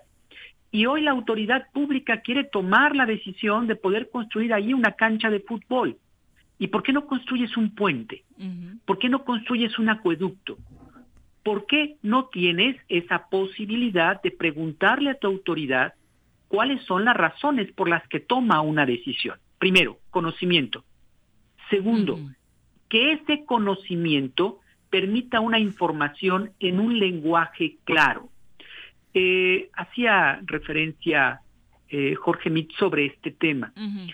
No hacer un lenguaje tan técnico, tan formalista, tan teórico, que en lugar de que privilegie el actuar de transparencia, lo aleje, lo ahuyente, simplemente porque no se entiende. Me parece que en la información tendríamos que buscar mecanismos que permitan dar claridad. Tuve la oportunidad de ser magistrado presidente del Tribunal Estatal Electoral y en ese momento logramos con el INAI, el Instituto Nacional de Acceso a la Información Pública, ser el único tribunal electoral local en el país que pudiera participar del programa de gobierno abierto. Y en el fondo, ¿qué buscábamos con la participación de un órgano jurisdiccional en un programa de esta naturaleza? Un lenguaje claro, sencillo, que pueda ser amigable a la ciudadanía. Mm. Esto no significa romper con el tecnicismo que nos puede dar el derecho, sino al revés, utilizar la técnica para beneficio del derecho, en el caso del derecho de acceso a la información. Y el tercer eje buscaría en cuanto a la difusión de información. Creo que la ciudadanía pudiera interesarse aún más si pudiera conocer cómo está desarrollando su presupuesto público un ayuntamiento, un órgano constitucional autónomo, el poder ejecutivo, el poder judicial, ¿Qué es lo que están pidiendo de aumento en presupuesto y en qué lo van a ocupar? Me parece que ese tema tan sensible como el ejemplo que ahora pongo pueda generar interés. Y en la medida en que obtengamos ese interés de la ciudadanía, haremos que el ciudadano se preocupe y se ocupe por temas vinculados a este acceso a la información pública. Particularmente en el tema del IMIPERTINO, cómo cambiarle el rostro y, como decíamos al inicio, eh, que la ciudadanía deje verlo como un elefante blanco en donde de pronto ni te acuerdas quiénes son los consejeros, los vemos dos o tres veces eh, al año con alguna pregunta en específico porque algún funcionario se metió en problemas, pero fuera de eso, la verdad es que con todo respeto, parece que están en una oficina solo, eh, pues dejando pasar el tiempo.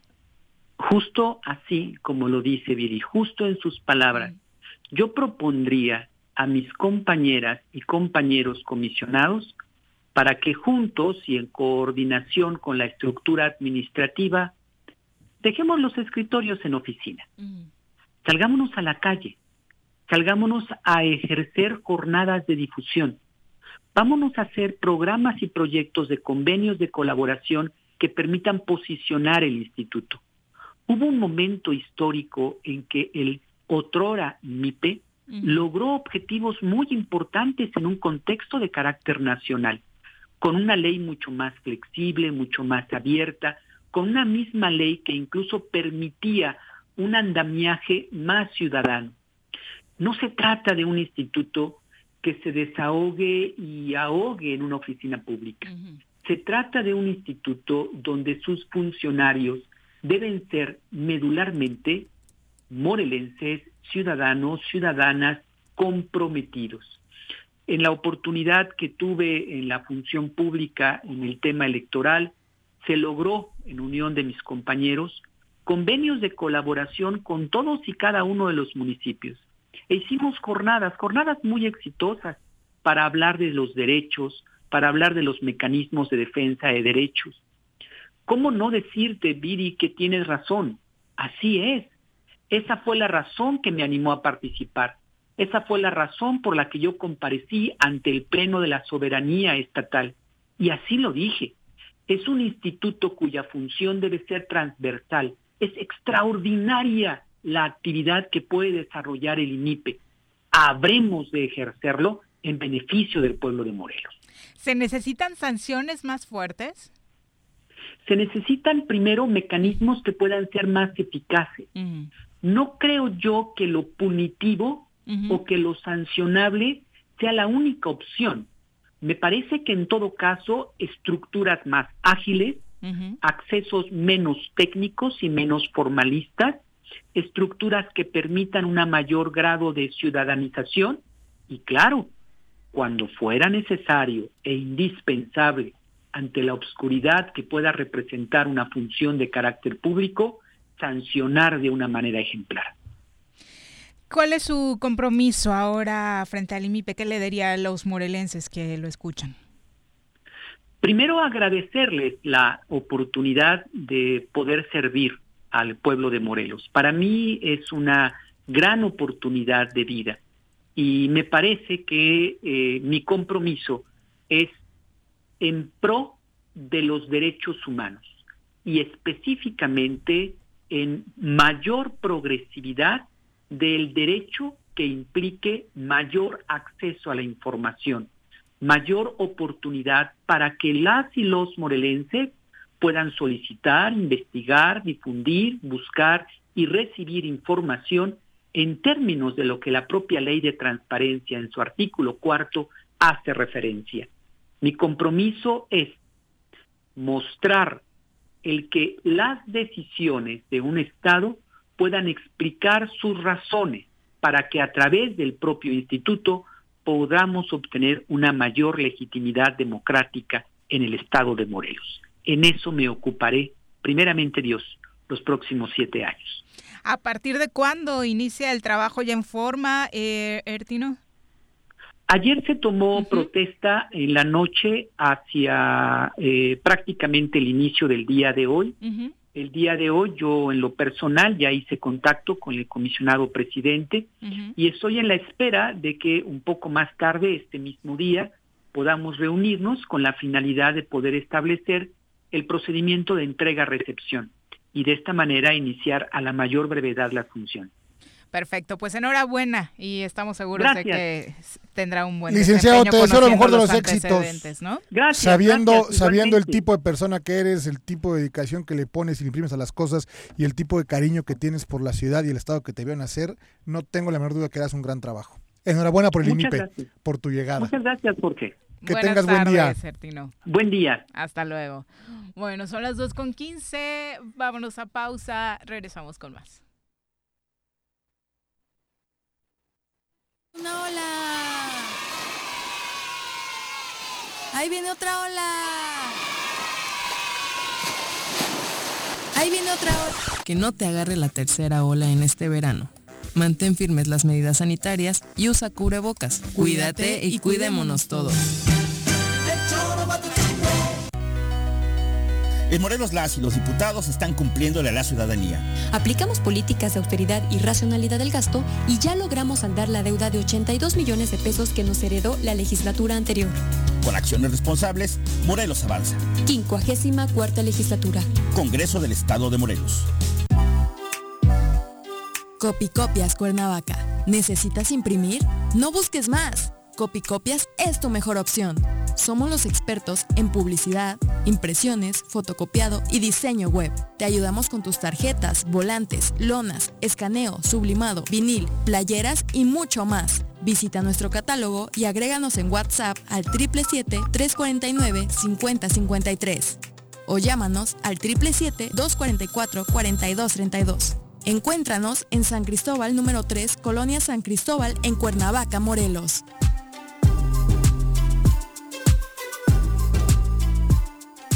En Jutepec estás sola. Trabajamos para prevenir, sancionar y erradicar la violencia contra las mujeres. En la instancia municipal de la mujer te apoyamos y orientamos. Estamos ubicados en calle Canoas número 19 en la colonia Paraíso. Más información en el número de teléfono 777-320-3030. Cafetería, tienda y restaurante, punto sano contamos con comida vegana y vegetariana, porque nos preocupamos por tu salud. Ven y conoce nuestros productos orgánicos y suplementos alimenticios, al interior de Plaza Andrómeda, local 19, en calle Pericón, Lomas de la Selva. Contáctanos al 372-3514 o búscanos en Facebook como Punto Sano Cuernavaca.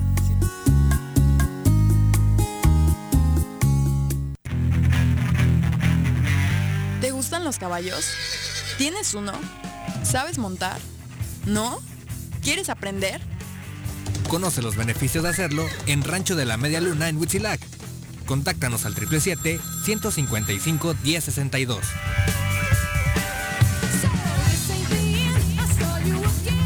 Si quieres consentir a tu mascota, el mejor lugar para hacerlo es Clínica Veterinaria Mundo Mascota.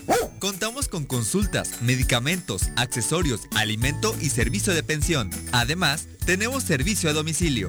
Ubícanos en Avenida 10 de Abril, número 1210, Colonia Granjas, o llámanos al teléfono 169-2128. Clínica Veterinaria Mundo Mascota.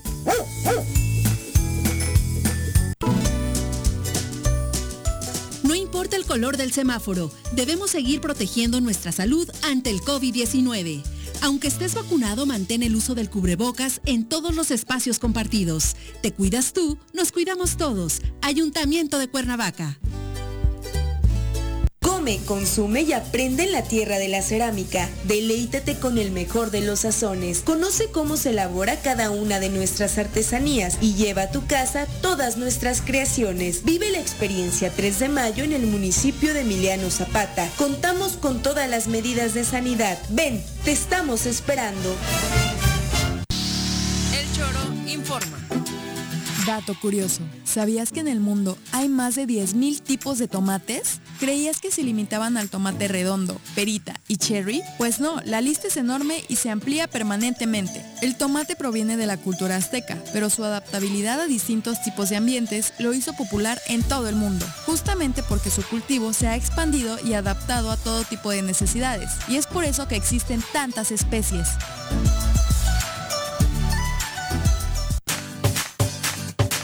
Ya llegó el verano y la forma más segura de disfrutarlo es siguiendo las medidas sanitarias ante la pandemia. Cuidémonos entre todos.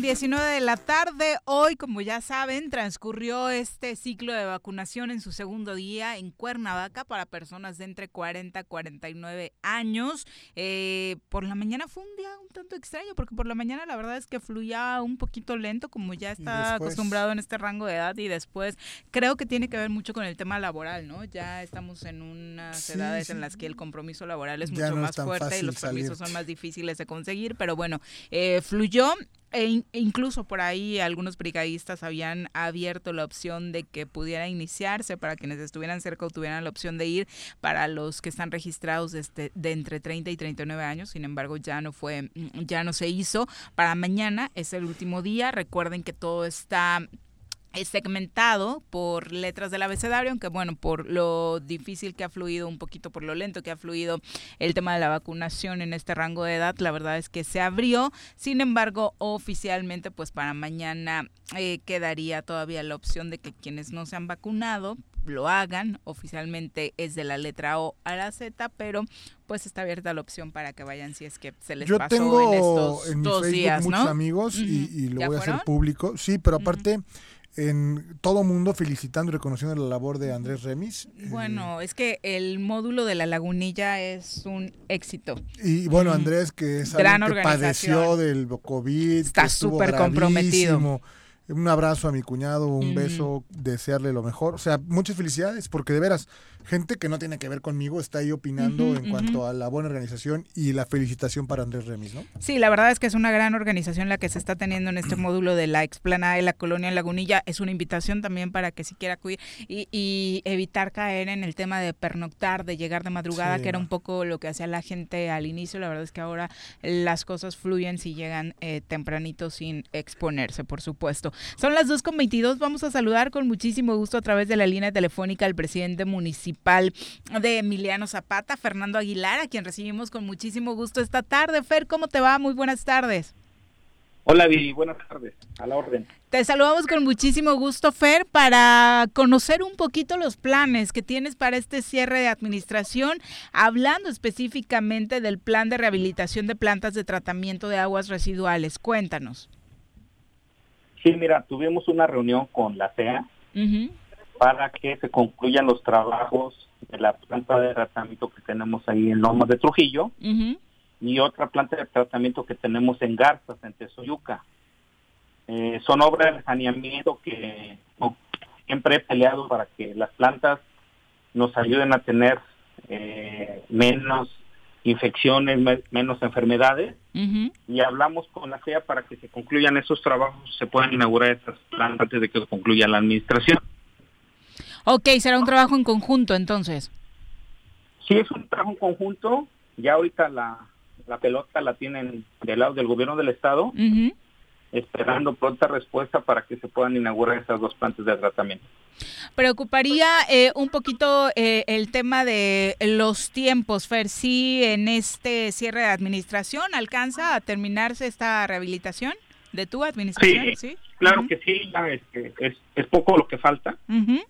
De hecho, nos, nos sentamos con el, secretario de la CEA y comentaron que máximo dos meses están concluyendo los trabajos para poder este, inaugurar esas dos plantas de tratamiento. Oye, eh, cuéntanos, eh, en el tema particularmente de los objetivos que te habías puesto como presidente municipal para este cierre de año, eh, ¿cuáles quedarían pendientes?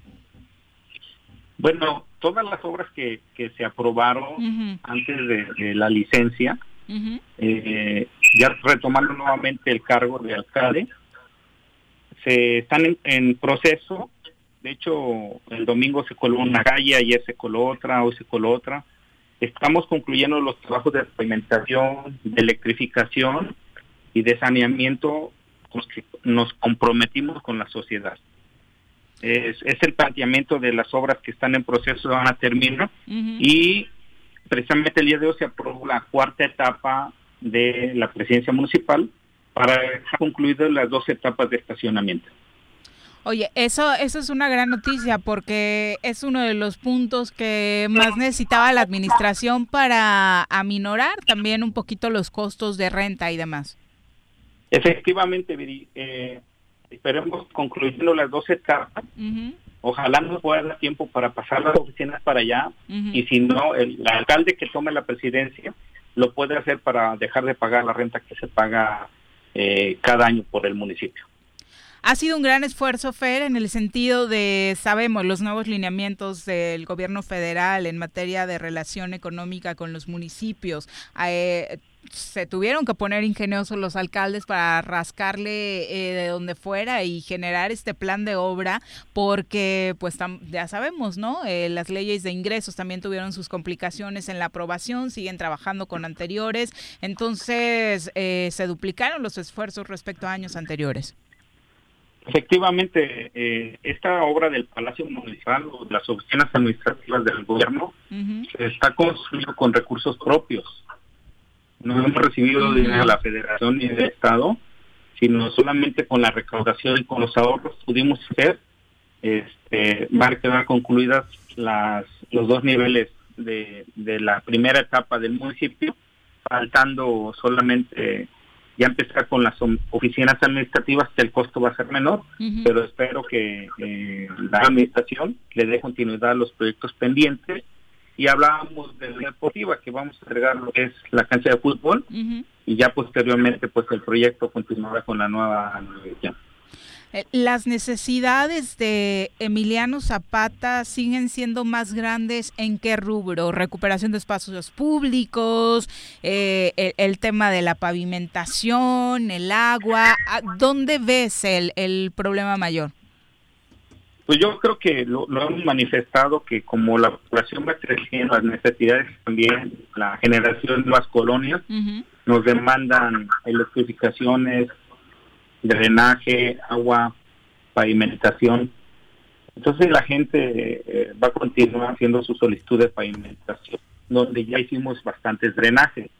Y bueno, el, el rescate de, espacios públicos, ¿verdad? Áreas deportivas, son que nosotros tratamos de construir y esperemos que la unidad deportiva que se está haciendo en el eje metropolitano, en esta próxima administración quede concluida la obra. ¿En qué porcentaje se deja avanzada esa? Pues nosotros ahorita al iniciar eh, vamos a dejar lo que, la cancha de fútbol donde va a, llegar, va a llevar las tribunas y la pista tartán. Vamos a ver hasta dónde podemos llegar en esta administración para poder entregar avances de esta deportiva. Oye, eh, podríamos decir que en diciembre que termina la administración, podrías irte con la frente en alto diciendo que cumpliste con el plan de, de obra que tenías. Eso lo hemos manifestado, que independientemente de cuáles fueron los resultados de las elecciones, nosotros iríamos trabajando con profesionalismo y calidad en las obras. Yo espero que eh, lo he manifestado, no vamos a dejarle deuda al próximo alcalde, queremos dejar sana para que vaya bien a esa parte poblador del municipio. Fer, pues muchas gracias por la comunicación y todo el éxito del mundo. Obviamente eh, seguiremos hablando próximamente para seguir conociendo los avances en, Emiliano Zapata. Gracias, Viri. Saludos a Jorge. Abrazo, mi querido Presi. No, bueno, pues es que me parece que bien dice Viri con la frente en alto. Yo estoy seguro que eres un alcalde que lo hizo de maravilla. Lo otro, pues no dependía totalmente de ti, no de tu comunidad. Y el avance de Zapata, pues ahí se ve a simple luces. Y cómo eres querido, pues también. Queda de manifiesto, mi querido Fer. Muchas gracias, Manu. Un fuerte abrazo. Ahora que estés más desocupado, ya vas a dar tiempo de tu tiempo para vernos más seguido, es lo bueno. Sí, vamos a hacer una un abrazo. un abrazo. Buen día, bye. Buen día. ya no quise ser amarranavajas, pero tú tenías otro candidato en ese distrito. No, bueno. Fer, yo, bueno, iba a ser un tirazo, ¿no? Fue. ¿No? Ya no o sea, al inicio, o sea, es que creo que todo se definió también por el arranque, ¿no? O sea, analizando cómo se dio la elección, sí la diferencia fue no sé cómo notable a favor de, de, Beto, pero el arranque de la propia elección creo que marcó mucho la diferencia. y el partido chico, nuevo, ¿no? O sea, creo que eso también pegó muchísimo, ¿no? La decisión de por dónde vas a, competir, pero bueno, ya... Sí puedes traer como candidato lo tuyo, pero sin duda la base con la que arrancas con un partido consolidado, esa es la... Esa es la pero pues, pues muchos decidieron jugársela, ¿no? Y, algunos ya ni siquiera les alcanzó para conservar el registro, pues, ¿no? Casi a todos, ¿no? O sea, al final del año conoceremos cifras oficiales, según dijo el INPEPAC, pero sí, pobres de aquellos que se la jugaron y al final vieron perder sus canicas con los partidos nuevos. en efecto, sorprendido Jorge Mita hace rato si vio sus rostros porque estaba viendo un tuit de Andrés Manuel López Obrador en el que señala recibí a Brandon Moreno, campeón, mundial de la UFC en artes marciales mixtas. Fue muy grato saber que es un joven inteligente, profesional, que no todo en él es rudeza y demás. La nota no es esa para Morelos, la nota es que después del fin de semana más violento en la entidad, pues Cuauhtémoc Blanco está ahí flanqueando al presidente de la República en esta entrega de eh, reconocimiento al campeón mundial de la UFC, parte de lo que es el presidente Andrés Manuel López Obrador. Me da mucho gusto recibir aquí en el despacho presidencial a Brando Moreno, campeón mundial de artes marciales mixtas. Es un mexicano ejemplar. Está aquí con el directivo de este deporte en México y en el extranjero y con eh, Blanco gobernador de Morelos. Octemo eh, es eh, deportista, eh, no solo juega fútbol y lo hace muy bien, sino también juega básquetbol, mete canastas, este, como si fuese un profesional de ese deporte. Eh, lo único que no hace es eh, batear bien, o sea, no, no, no macanea. Pero bueno, eh, eso corresponde a otras cosas. y yo le que con albur incluido y demás, ibas a completar de otra forma. lo único que, no, hace hacer bien es ser gobernador, ¿no? Este qué padre que se la pasen bien, que jueguen básquet. Yo creo que este video mañana que verse a Juanji, que no es su opinión.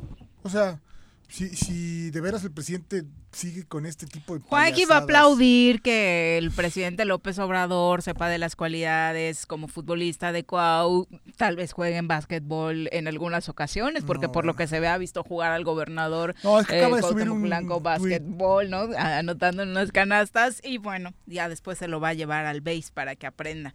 Qué cosas, qué bueno que se la pasen también, mientras en Morelos, pues desafortunadamente, como le decíamos, seguimos viviendo la violencia de manera continua. Son las 2.32, volvemos. Sí paso, sí paso, está el verde. A ver, a ver, oríllese, por favor. ¿Qué pasó, Poli? Está el verde. ¿Qué pasó, güera? Aunque el semáforo esté en verde, debemos tener las medidas preventivas, porque luego uno termina en el hospital. La pandemia no ha terminado. Cuídate y cuidémonos todos. En Morelos las y los diputados están cumpliéndole a la ciudadanía. Aplicamos políticas de austeridad y racionalidad del gasto y ya logramos saldar la deuda de 82 millones de pesos que nos heredó la legislatura anterior. Con acciones responsables, Morelos avanza. 54 legislatura. Congreso del Estado de Morelos. Copicopias Cuernavaca. ¿Necesitas imprimir? No busques más. Copicopias es tu mejor opción. Somos los expertos en publicidad, impresiones, fotocopiado y diseño web. Te ayudamos con tus tarjetas, volantes, lonas, escaneo, sublimado, vinil, playeras y mucho más. Visita nuestro catálogo y agréganos en WhatsApp al 777-349-5053 o llámanos al 777-244-4232. Encuéntranos en San Cristóbal número 3, Colonia San Cristóbal, en Cuernavaca, Morelos.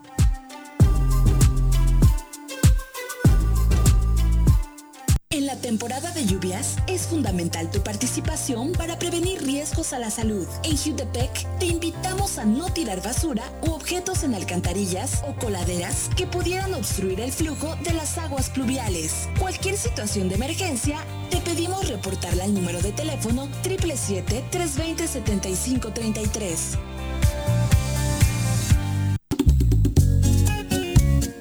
Cafetería, tienda y restaurante, punto sano Contamos con comida vegana y vegetariana, porque nos preocupamos por tu salud. Ven y conoce nuestros productos orgánicos y suplementos alimenticios. Al interior de Plaza Andrómeda, local 19, en calle Pericón, Lomas de la Selva. Contáctanos al 372-3514 o búscanos en Facebook como Punto Sano Cuernavaca.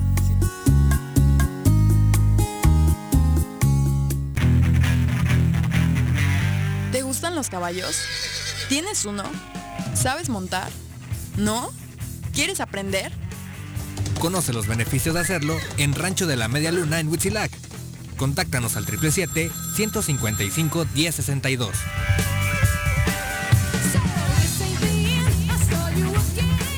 Si quieres consentir a tu mascota, el mejor lugar para hacerlo es Clínica Veterinaria Mundo Mascota. Contamos con consultas, medicamentos, accesorios, alimento y servicio de pensión. Además, tenemos servicio a domicilio.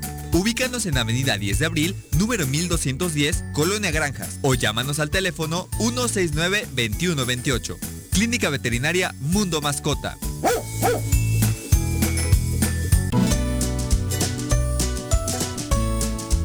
La temporada de lluvias ha iniciado. No tienes basura sobre calles y avenidas. Juntos podemos prevenir inundaciones y encharcamientos evitando taponar las rejillas de la red pluvial de la ciudad. Mantente atento a las recomendaciones de la Subsecretaría de Protección Civil. Cuernavaca limpia, ordenada y verde es tarea de todos. Ayuntamiento de Cuernavaca consume y aprende en la tierra de la cerámica. Deleítate con el mejor de los sazones. Conoce cómo se elabora cada una de nuestras artesanías y lleva a tu casa todas nuestras creaciones. Vive la experiencia 3 de mayo en el municipio de Emiliano Zapata. Contamos con todas las medidas de sanidad. Ven, te estamos esperando. ¿Te gustó estar un año encerrado en casa? Sabemos que no. Sigue cuidándote y evitemos el regreso al semáforo rojo. Lava tus manos, usa gel antibacterial, mantén sana distancia y utiliza cubrebocas. Cuidémonos entre todos.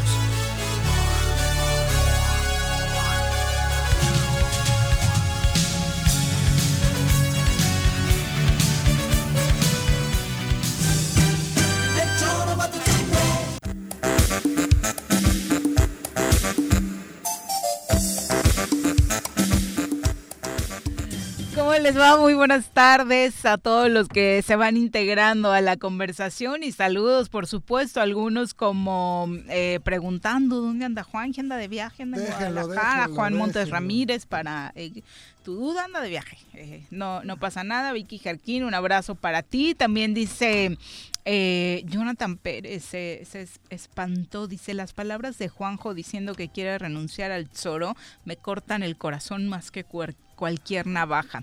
Eso lleva diciendo hace más de 18 años que quiere renunciarnos y mira, ah. no nos la ha hecho buena, Jonathan, así que tranquilo. Prendemos todos los días un sirio, ya no le prendemos. 2 con 37, vamos a comentario. Llega con nosotros el comentario político de Jordi Meseguer. Jordi Meseguer. Jordi, querido, ¿cómo te va? Muy buenas tardes. Viri, muy buenas tardes, Jorge, qué gusto saludarte. Jordi, qué gusto saludarte. Igualmente. Oye, Viri, quiero que me aclares eh, si no hay nada, si no hay ninguna relación entre la ausencia de Juanjo y el partido de España con Italia. No, no, no, La verdad es que está trabajando, está en una reunión de la Federación Mexicana de Fútbol en Guadalajara, así que no, no tiene relación ni con el partido y tampoco con tu presencia. Creí que ibas a preguntar por eso. Ya ves que las últimas veces que eh, entras a comentario como que se ausenta, no tiene que ver con ninguna de las dos cosas. Mira, ya, ya la, primera parte ya, ya, la tenía dudas y la segunda, bueno, solamente corroboran mi hipótesis de que... Es español y está viendo el partido, tienes razón. Claro, está viendo el partido o está comploteando en contra de España. Cualquiera de las dos me preocuparía.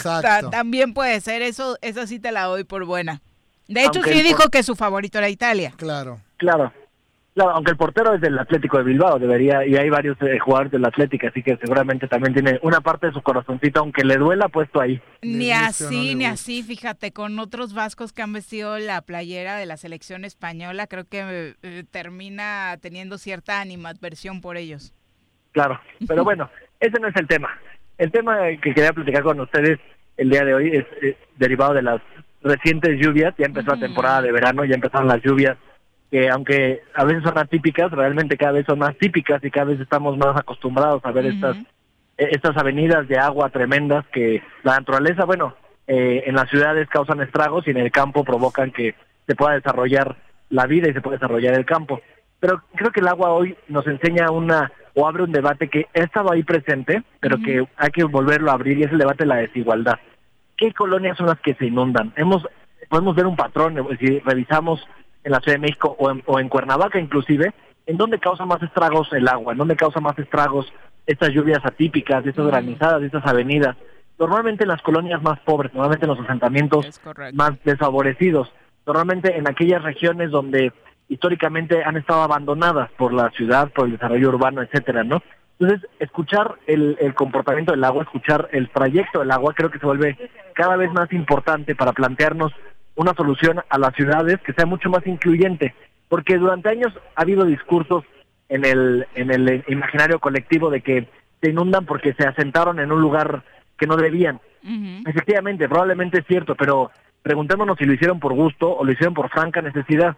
Y también preguntémonos quién permitió que, estos asentamientos se dieran de esa manera y de, esa manera explosiva, ¿no? Eso recordemos, la, la, gente no lo hace por, por gusto, ¿no? Estoy seguro que la gente que vive en Zacatierra, Altavista, en las colonias más desfavorecidas, no fue a, sentarse ahí a las orillas de, los, de las barrancas por gusto, sino porque en la ciudad los fue expulsando y les fue dejando muy pocas oportunidades para sentarse. Lo mismo pasa en la Ciudad de México, en colonias como Iztapalapa o Valle de Chalco. La ciudad los fue, los fue expulsando y los fue arrinconando hasta tener solamente esos lugares y que hoy se vuelven se vuelven problemáticos para ellos. Eso sí, no pasan, normalmente esto no pasa en las colonias más potentadas, ¿no? Porque ahí los vecinos pugnan por eh, servicios públicos, porque escogen las colinas, escogen los puntos más altos, eh, lugares regulares, e incluso ha habido casos, eh, hay un artículo muy interesante de un ejido en la Ciudad de México, donde el, la, urbanización dejó a las personas más favorecidas en las en las márgenes de una presa y el parque industrial y la zona residencial en las márgenes más privilegiadas que no se inundan, ¿no? Entonces, cosas evidentes y cosas que más bien han sido silenciosas, pero con el paso del tiempo se han ido se, han ido perpetuando. También hay un discurso de que la basura tapa las alcantarillas y las alcantarillas se tapan y el drenaje se, se desborda y eso inunda las casas, ¿no? Eso es cierto, eh, finalmente es un fenómeno físico que es cierto, pero también preguntémonos de dónde viene esa basura. Una vez más, viene de las colonias más ricas, viene de los lugares más favorecidos y afecta a los lugares más desfavorecidos, ¿no? Es importante que cuando vemos estos fenómenos naturales que, insisto, suceden cada año, cambiemos la narrativa, la, narrativa de la ignorancia, de la suciedad o de la o, del o del paracaidismo, ¿no? Por una narrativa de la desigualdad y planteémonos hacia el desarrollo urbano de Cuernavaca, de la Cuernavaca del Estado y de las ciudades que queremos, un desarrollo que sea más equitativo, que plantee estos discursos de igualdad y que plantee estas interrogantes no desde el privilegio, sino desde la realidad social que viven las personas que, que, que no les queda otra opción, insisto, que vivir ahí, ¿no? Sí, porque queda bien fácil el discurso de, ay, qué mal que no quieren dejar sus viviendas sabiendo que están en riesgo y que en la primera lluvia la barranca lo va a colapsar. Eh, sí, claro, es su único patrimonio. Lo poco que tienen lo tienen ahí que lo han construido con mucho esfuerzo, e insisto, con además con una con, una mala fe de la ciudad, ¿no? de, todos los que habitamos la ciudad, de que los hemos ido expulsando, ¿no? Sí, por supuesto, y además eso, o sea, en unas condiciones tan paupérrimas como las que desafortunadamente viven, tener que dejar eso poco, pues por supuesto que cuesta trabajo, incluso a sabiendas de que pones en riesgo tu propia vida, que ese sería el, el, el discurso que debería ponernos a reflexionar, ¿no, Jordi? O sea, realmente están en riesgo sus vidas, no solo en temporada de lluvias, de manera continua con los primeros vientos, eh, vemos siempre como el, el grueso de la población que vive ahí termina padeciéndola a los 365 días del año por diferentes circunstancias, la falta de servicios públicos incluso. Claro, y el discurso tiene que ser ese, justo desde, desde, desde el buscar una sociedad más equitativa, más igualitaria. Planteemos desde la desigualdad, no, no, no planteemos la solución del privilegio, porque desde el privilegio de, quienes han tenido la oportunidad de gobernar o quienes han tenido la oportunidad de plantear políticas públicas, normalmente no son gente que vive ahí, no son gente que ha sufrido estas inclemencias. Entonces es difícil plantear una solución desde el privilegio, ¿no? La solución sería muévanlos. ¿A dónde? ¿Bajo qué circunstancias? ¿Con qué patrimonio? ¿Qué, qué les vas a ofrecer que, que sea que sea digno, ¿no? Que sea que sea útil, que, que resuelva el problema, ¿no? Normalmente lo planteamos en un escritorio y lo planteamos sin este sin este espejo de desigualdad y se vuelve muy fácil que se vayan a otro lado. Pues sí, no es tan sencillo, ¿no? Son años y años de lucha y que han logrado construir, como tú dices, pequeños patrimonios y que por supuesto que no se van a salir de ahí porque ahí está la escuela, ahí están sus hijos, ahí están hasta sus muertos, ¿no? Y ahora plantear moverlos requiere requiere de una política pública, insisto, desde la igualdad. Sí, porque además la pregunta también es ¿a dónde y con qué recursos? ¿Y qué le vas a ofrecer servicios urbanos? A ver, que se vayan a, a, la zona sur del estado, ¿no? ¿Y cómo se van a transportar al centro de trabajo, no? Claro, la, movilidad social que esto implicaría. Y además... pero, pero Jordi, una parte es esta de, de, la gente que por la extrema necesidad lo hace y, se fue acurrucando, se fue acomodando y no hubo de otra. Pero platicábamos hace un rato, ¿no? Lo que pasó hace mucho en Acapulco con una tienda de estas eh, transnacionales como el Costco, que se pusieron en un lugar donde la autoridad sabía que tarde o temprano iba a ocurrir algo como eso, que, que el agua alcanzaba su nivel, punto. Esa es la parte de la omisión de la autoridad que tiene que ver con la entrega de permisos que son totalmente fuera de la ley, ¿no? Y también la, gente la gente de las colonias más desfavorecidas que se asentó ahí fue con, fue con la anuencia de la autoridad y a veces con la promoción de la autoridad. bueno, pues yo entiendo la necesidad de la gente de, tener un espacio donde vivir, pero quien quiere poner un negocio y lucrar de él y demás y luego se quejan que porque ahí se nos inundó, pues brother, ¿cómo se va a inundar si el, origen de la tierra es esa, ¿no? En ese particular caso. Claro, pero, que sacas al, tema la complicidad de la autoridad, la complicidad de la autoridad se da también en, en, los otros casos, ¿no? Claro. Estoy de acuerdo contigo y, añadiría que también los asentamientos irregulares, mal llamados asentamientos irregulares, porque ya son más regulares que nada, se han dado con complicidad y con apoyo de la autoridad, porque también, también se han pensado y se han visto no como personas, sino como clientelas, ¿no? Sí, bueno, tenemos el caso de la estación, ¿no? En Cuernavaca después de cuántos años se les está dando apenas pero la certeza, sigue, ¿no? Nada más pareciera que fue un, una llamarada de petate ahí, que ya ahora sí ya, y no ha ocurrido absolutamente nada. Está trabajando, según se sabe, la Sedatu, no, cambió sí, no, sí, es la Sedatu, ¿no? Quien está y lamentablemente hay gente que lucra con eso y que conviene que esto nunca se resuelva, porque entonces se va a acabar. Se acaba el problema y el, y, el, que trae la, la, la, resolución del problema, ¿no? El que lo resuelve. Claro, claro entonces también hay intereses que que apuestan a la perpetuidad de esto y le, apuestan a que sigan habiendo esos asentamientos a los márgenes de la barranca y que sigan haciendo asentamientos a los márgenes de las presas y de los ríos que, que ponen en riesgo a la gente, ¿no? Pero si no, entonces también nos quedamos sin, sin clientelas y sin, y sin temas que resolver, ¿no? Y entonces se acaba nuestro capital político. Creo que tenemos que apostarle a romper con eso de una vez por todas, ¿no? Y, cada, cada época de vivir lo decimos, ¿no? Y parece que no tiene eco. Qué, terror que el capital político de algunos sea eso, ¿no? Las vidas y la integridad de otras personas. El capital político, el capital económico, como el, que, el ejemplo que ponía Jorge, etcétera, ¿no? finalmente los capitales están jugando aquí un papel importante y luego quién paga esto, pues paga la gente que menos tiene y la gente que, que menos que menos margen de maniobra tiene sobre estos fenómenos naturales, ¿no? Y bien lo dijiste en clientelar, ¿no? Hace unos meses se calentó muchísimo la plaza de de la estación. Hoy ya no veo a ningún actor o de estos dadivosos ah, personajes que tenemos. ¿no? o no candidatos, ¿no? Los que se la pasan tapando baches y que se la pasan regalando no sé qué, que pues, dónde están, qué hacen, ¿no? Pero bueno, ojalá la gente lo entienda que no es que no es así. Y creo que la gente ya lo entiende también esos capitales políticos basados en la necesidad de la gente, en esas falsas clientelas, cada vez lo vimos en la última elección, cada vez están más demeritados y cada vez si logran alcanzar a ser un partido político desaparecen en la primera elección, ¿no? O sea, la gente está más consciente que nunca de que de que necesita soluciones y que si quien no le brinde soluciones, quien le siga brindando perpetuar el problema, pues va a tender a desaparecer, ¿no? y, lo hemos visto con las estructuras famosas y con las clientelas políticas, cada vez son más endebles. Que no existen más bien. Exactamente, pues así les fue. Muchas gracias, Jordi. Oye, ¿tú a quién le vas en el Italia-España entonces? Sí, pues España. Creo que Italia, pero ah, oí un gol, pero no, no, no oí de quién fue. Medio tiempo, 0-0. Medio tiempo. 0-0, pues Italia, que gana Italia. Ok, gracias, Jordi. un abrazo a los dos, que estén muy bien. Igualmente, Jordi. Buenas tardes. Bueno, 2 con 48, en efecto, acaba de terminar el primer tiempo. Vámonos ya, terminó. ¿no? ya, no, va a medio tiempo, sí, 0 por 0, Italia y España. ¿Será que se, ojalá y se vayan a los tiempos extras para que nos dé tiempo de, ver, completito, ¿no? De este partido. Y ya que estábamos hablando de los deportes, nada más nos queda por ahí una charla pendiente con el presidente municipal de Jojutla, Juan Ángel Flores Bustamante, porque de verdad no habíamos tenido la oportunidad de profundizar sobre este tema, eh, lo que está pasando con el fútbol y con el apoyo que desde el ayuntamiento, particularmente desde el alcalde estar surgiendo para el fútbol, pues está dando muy buenos resultados. Juan Ángel, te saludamos con muchísimo gusto. Muy buenas tardes. ¿Qué tal, amiga? Buenas tardes a toda la gente que nos escucha. Mucho gusto saludarles.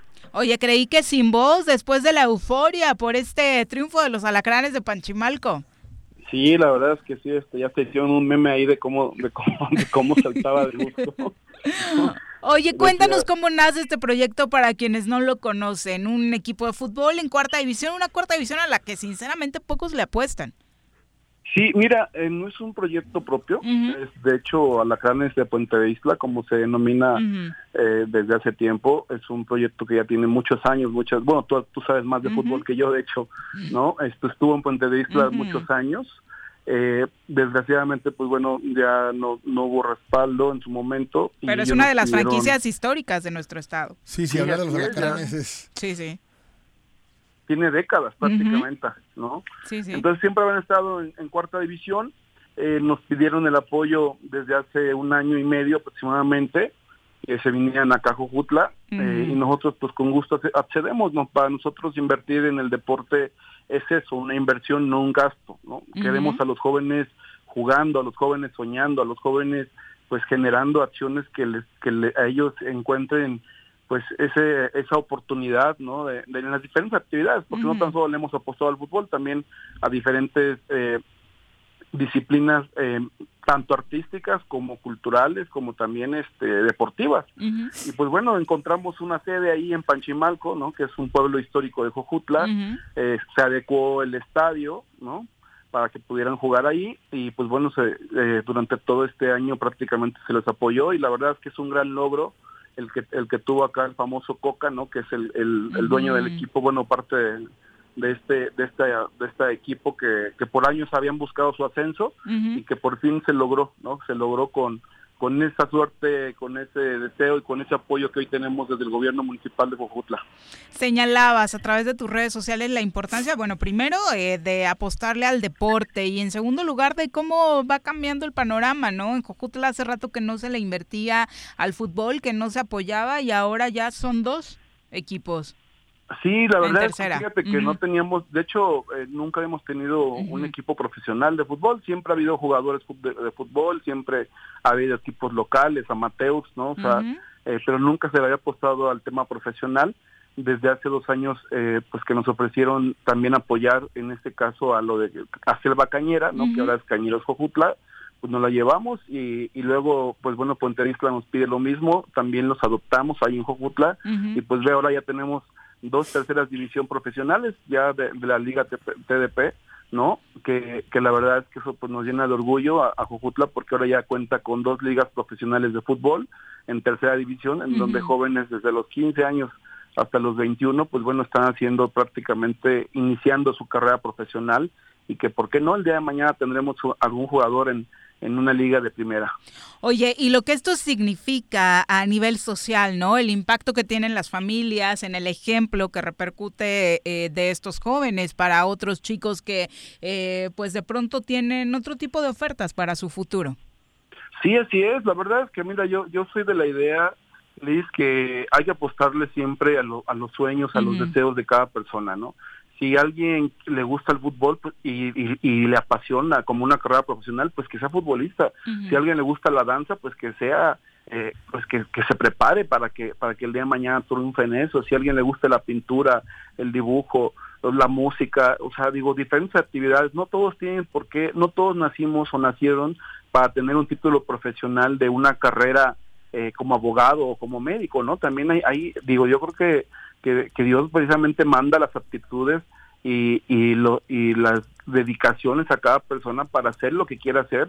Y lo que nosotros traemos desde que iniciamos el gobierno en Jojutla es apostarle a eso, a que cada quien sea lo que quiera hacer, mientras sea algo correcto, sea algo legal, sea algo bueno, pues adelante, el ayuntamiento siempre va a propiciar y es una de las políticas públicas que tenemos hacia nuestros adolescentes, hacia nuestros jóvenes, de irlos propiciando. No es el único deporte, ya tenemos, por ejemplo, en Jojutla no había eh, ningún eh, gimnasio de bots, Ahora ya tenemos dos y son públicos, ¿no? Ya tenemos una escuela de gimnasia también artística, ¿no? Ya tenemos, ahorita acaban de venir unos chicos de, de, porras, ¿no? De Pons, como se les denomina, eh, fueron a Acapulco, van, ganaron varios lugares.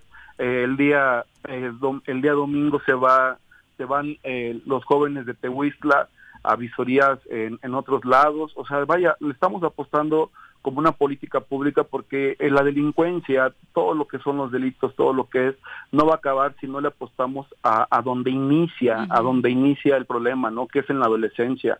Ahí es en donde tenemos que apostarle a la primera infancia, a los niños, ¿no? A, apoyar a las mujeres que, que no sean golpeadas, que no sean violentadas, porque una imagen de esa que vive un niño, pues bueno, repercute en él cuando crece.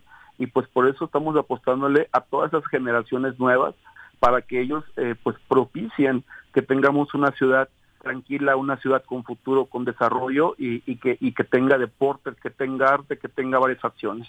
Es que es principalmente eso que señalas, ¿no? Trabajar en la prevención ahora que está tan discutido este asunto de cuál es la responsabilidad o hasta dónde llegan los alcances de los municipios eh, operando el mando coordinado en la entidad. Sí, así es, así es, es como lo hemos hecho, ¿no? O sea, queremos a los jóvenes en las, en las canchas, en los auditorios, en los espacios, en los jardines, en los parques, ¿no? Eh, yo te pongo un ejemplo, por ejemplo, eh, me decían, eh, tenemos ahí en la Alameda varios chicos que son de, les gustan las patinetas, ¿no? Y la verdad es que la han dañado y, me, y, mucha gente dice, ah, córrelos, córrelos. Digo, mira, si yo los corro, Van a, andar haciendo... Claro, o sea, digo, al final, mientras yo no les ponga un, un parque de Sky Park, ¿no? O sea, mientras yo no les ponga un espacio donde puedan hacer lo que a ellos les gusta, pues ¿qué van, ¿qué van a hacer? Pues se van a hacer violentos en contra de la sociedad, ¿no? Van a encontrar, van a decir, ay, nadie me apoya, es lo que me gusta, y al, y al rato pues tenemos robos, tenemos asaltos, tenemos violaciones, o, tenemos este jóvenes que, que van a estar en social, ¿no? Y no puede ser eso, ¿no? Entonces, pues prefiero estarlo reparando los daños que vayan causando, ¿no? Hasta que tengan su propio espacio, a que yo los reprima y el día de mañana pues tengamos violencia en las calles. Eh, el tema de tener dos equipos de fútbol de tercera división eh, nos hace preguntarnos sobre los espacios. Eh, ¿Ambos van a jugar en el mismo lugar? No, no, unos van a estar en el Panchimalco y otros en la Perseverancia. No puede ser en, el mismo lugar porque la Perseverancia también, pues hay, hay futbolistas amateurs, incluso ya grandes, que pues también utilizan esos espacios también de ellos, ¿no? Entonces, eh, obviamente al principio nos costó trabajo porque ya tenían sus horarios, ya tenían sus sus, sus, sus juegos, sus ligas. y, y pues bueno, convencimos de que era necesario eso, eh, accedieron, y pero bueno, también ya quitarles todo el tiempo lo que ellos, eh, lo que ha sido su espacio por, por decenas de años, pues evidentemente no es correcto. Entonces, vamos a, buscar, ya tenemos el espacio, vamos a, a acondicionar más el campo porque no está acercado, ahora se va a requerir, y bueno, finalmente darles todas las facilidades para que pues tengamos ya pues prácticamente visitas de otros estados de la República. Ahorita pues se ganó contra Tulancingo Hidalgo, ¿no? Ya la final de la cuarta división y, finalmente pues ya hacemos historia con estos jóvenes que están muy emocionados y que, y que al final eh, pues bueno, con el apoyo de las instituciones eh, de nosotros pues ya son una tercera división profesional. Muchísimas gracias eh, por la comunicación, Juan Ángel, y enhorabuena por el triunfo, ¿eh? La verdad es que sí, se van a volver virales tus imágenes celebrando. Claro que sí, amigo. Mando un fuerte abrazo, que estén muy bien. Nos vemos, Juan Ángel. un abrazo. Un saludo muy fuerte. Gracias. Buenas tardes, pues enhorabuena y la verdad es que siempre Jojutla haciendo un ejemplo, eh, particularmente en esta administración, de cómo se tienen que hacer las cosas, ¿no? O sea, ese descalabro que se dio se, le sirvió de maravilla y hoy es un gran alcalde, ¿no? Exactamente. Y bueno, manera de servicio social, eh, cerramos el, programa también compartiéndoles eh, que una asociación eh, precisamente relacionada con el cuidado y la protección de animales, les vamos a compartir en redes sociales las imágenes. Se está poniendo en adopción a Cafecita, es una perrita en situación de calle que está en celo. Que fue rescatada por vecinas de Santa María Huacatitlán. Desafortunadamente estaba pasando por condiciones bastante lamentables. Eh, una jauría de perros la tenía prácticamente secuestrada. Eh, obviamente no tenía alimentación, no tenía agua. La recuperan. Está ahora bajo resguardo de esta familia que la pues que la adoptó momentáneamente, pero no cuentan con el espacio para quedársela, ¿no? Para adoptarla definitivamente, así que se hace la invitación para ciudadanos que estén interesados. Les compartimos la foto, es una perrita eh, en situación de calle, les decía, sí tiene algunos síntomas de desnutrición, está siendo atendida, tiene dos años de edad, así que si hay algún interesado eh, o alguien que proponga un lugar donde pudiera quedarse, pues se les agradecería. Ya les pondremos los datos a través de redes sociales o comunicación acá a cabina. Jorge, muchas gracias por acompañarnos. Luego la siguiente semana, gracias. Eh, la siguiente semana ya tendremos que discutir con Juan. Sí, la próxima semana sí van a pelear con todo, por supuesto. Eh, les decíamos, bueno, ya mañana platicamos con Bruno. Hoy tienen programa de, deportes, ah, es el jueves, ¿verdad? Eh, bueno, Italia contra España, cero por cero. Ayer Brasil se clasifica, es el primer finalista de la final de la Copa América. la Copa América. Ya veremos si es Argentina, ¿no? no, bueno, exhibe el, nivel bajísimo que se tiene todavía en este continente, ¿no? A nivel de, selecciones. Sí. la verdad es que la diferencia es abismal. Son las 3 de la tarde, un puntito. Gracias por acompañarnos. Linda tarde, buen provecho. ¡Uy! ¡Se acabó! Pues así es esto. Esta fue la revista informativa más importante del centro del país. El Choro Matutino. Por lo pronto,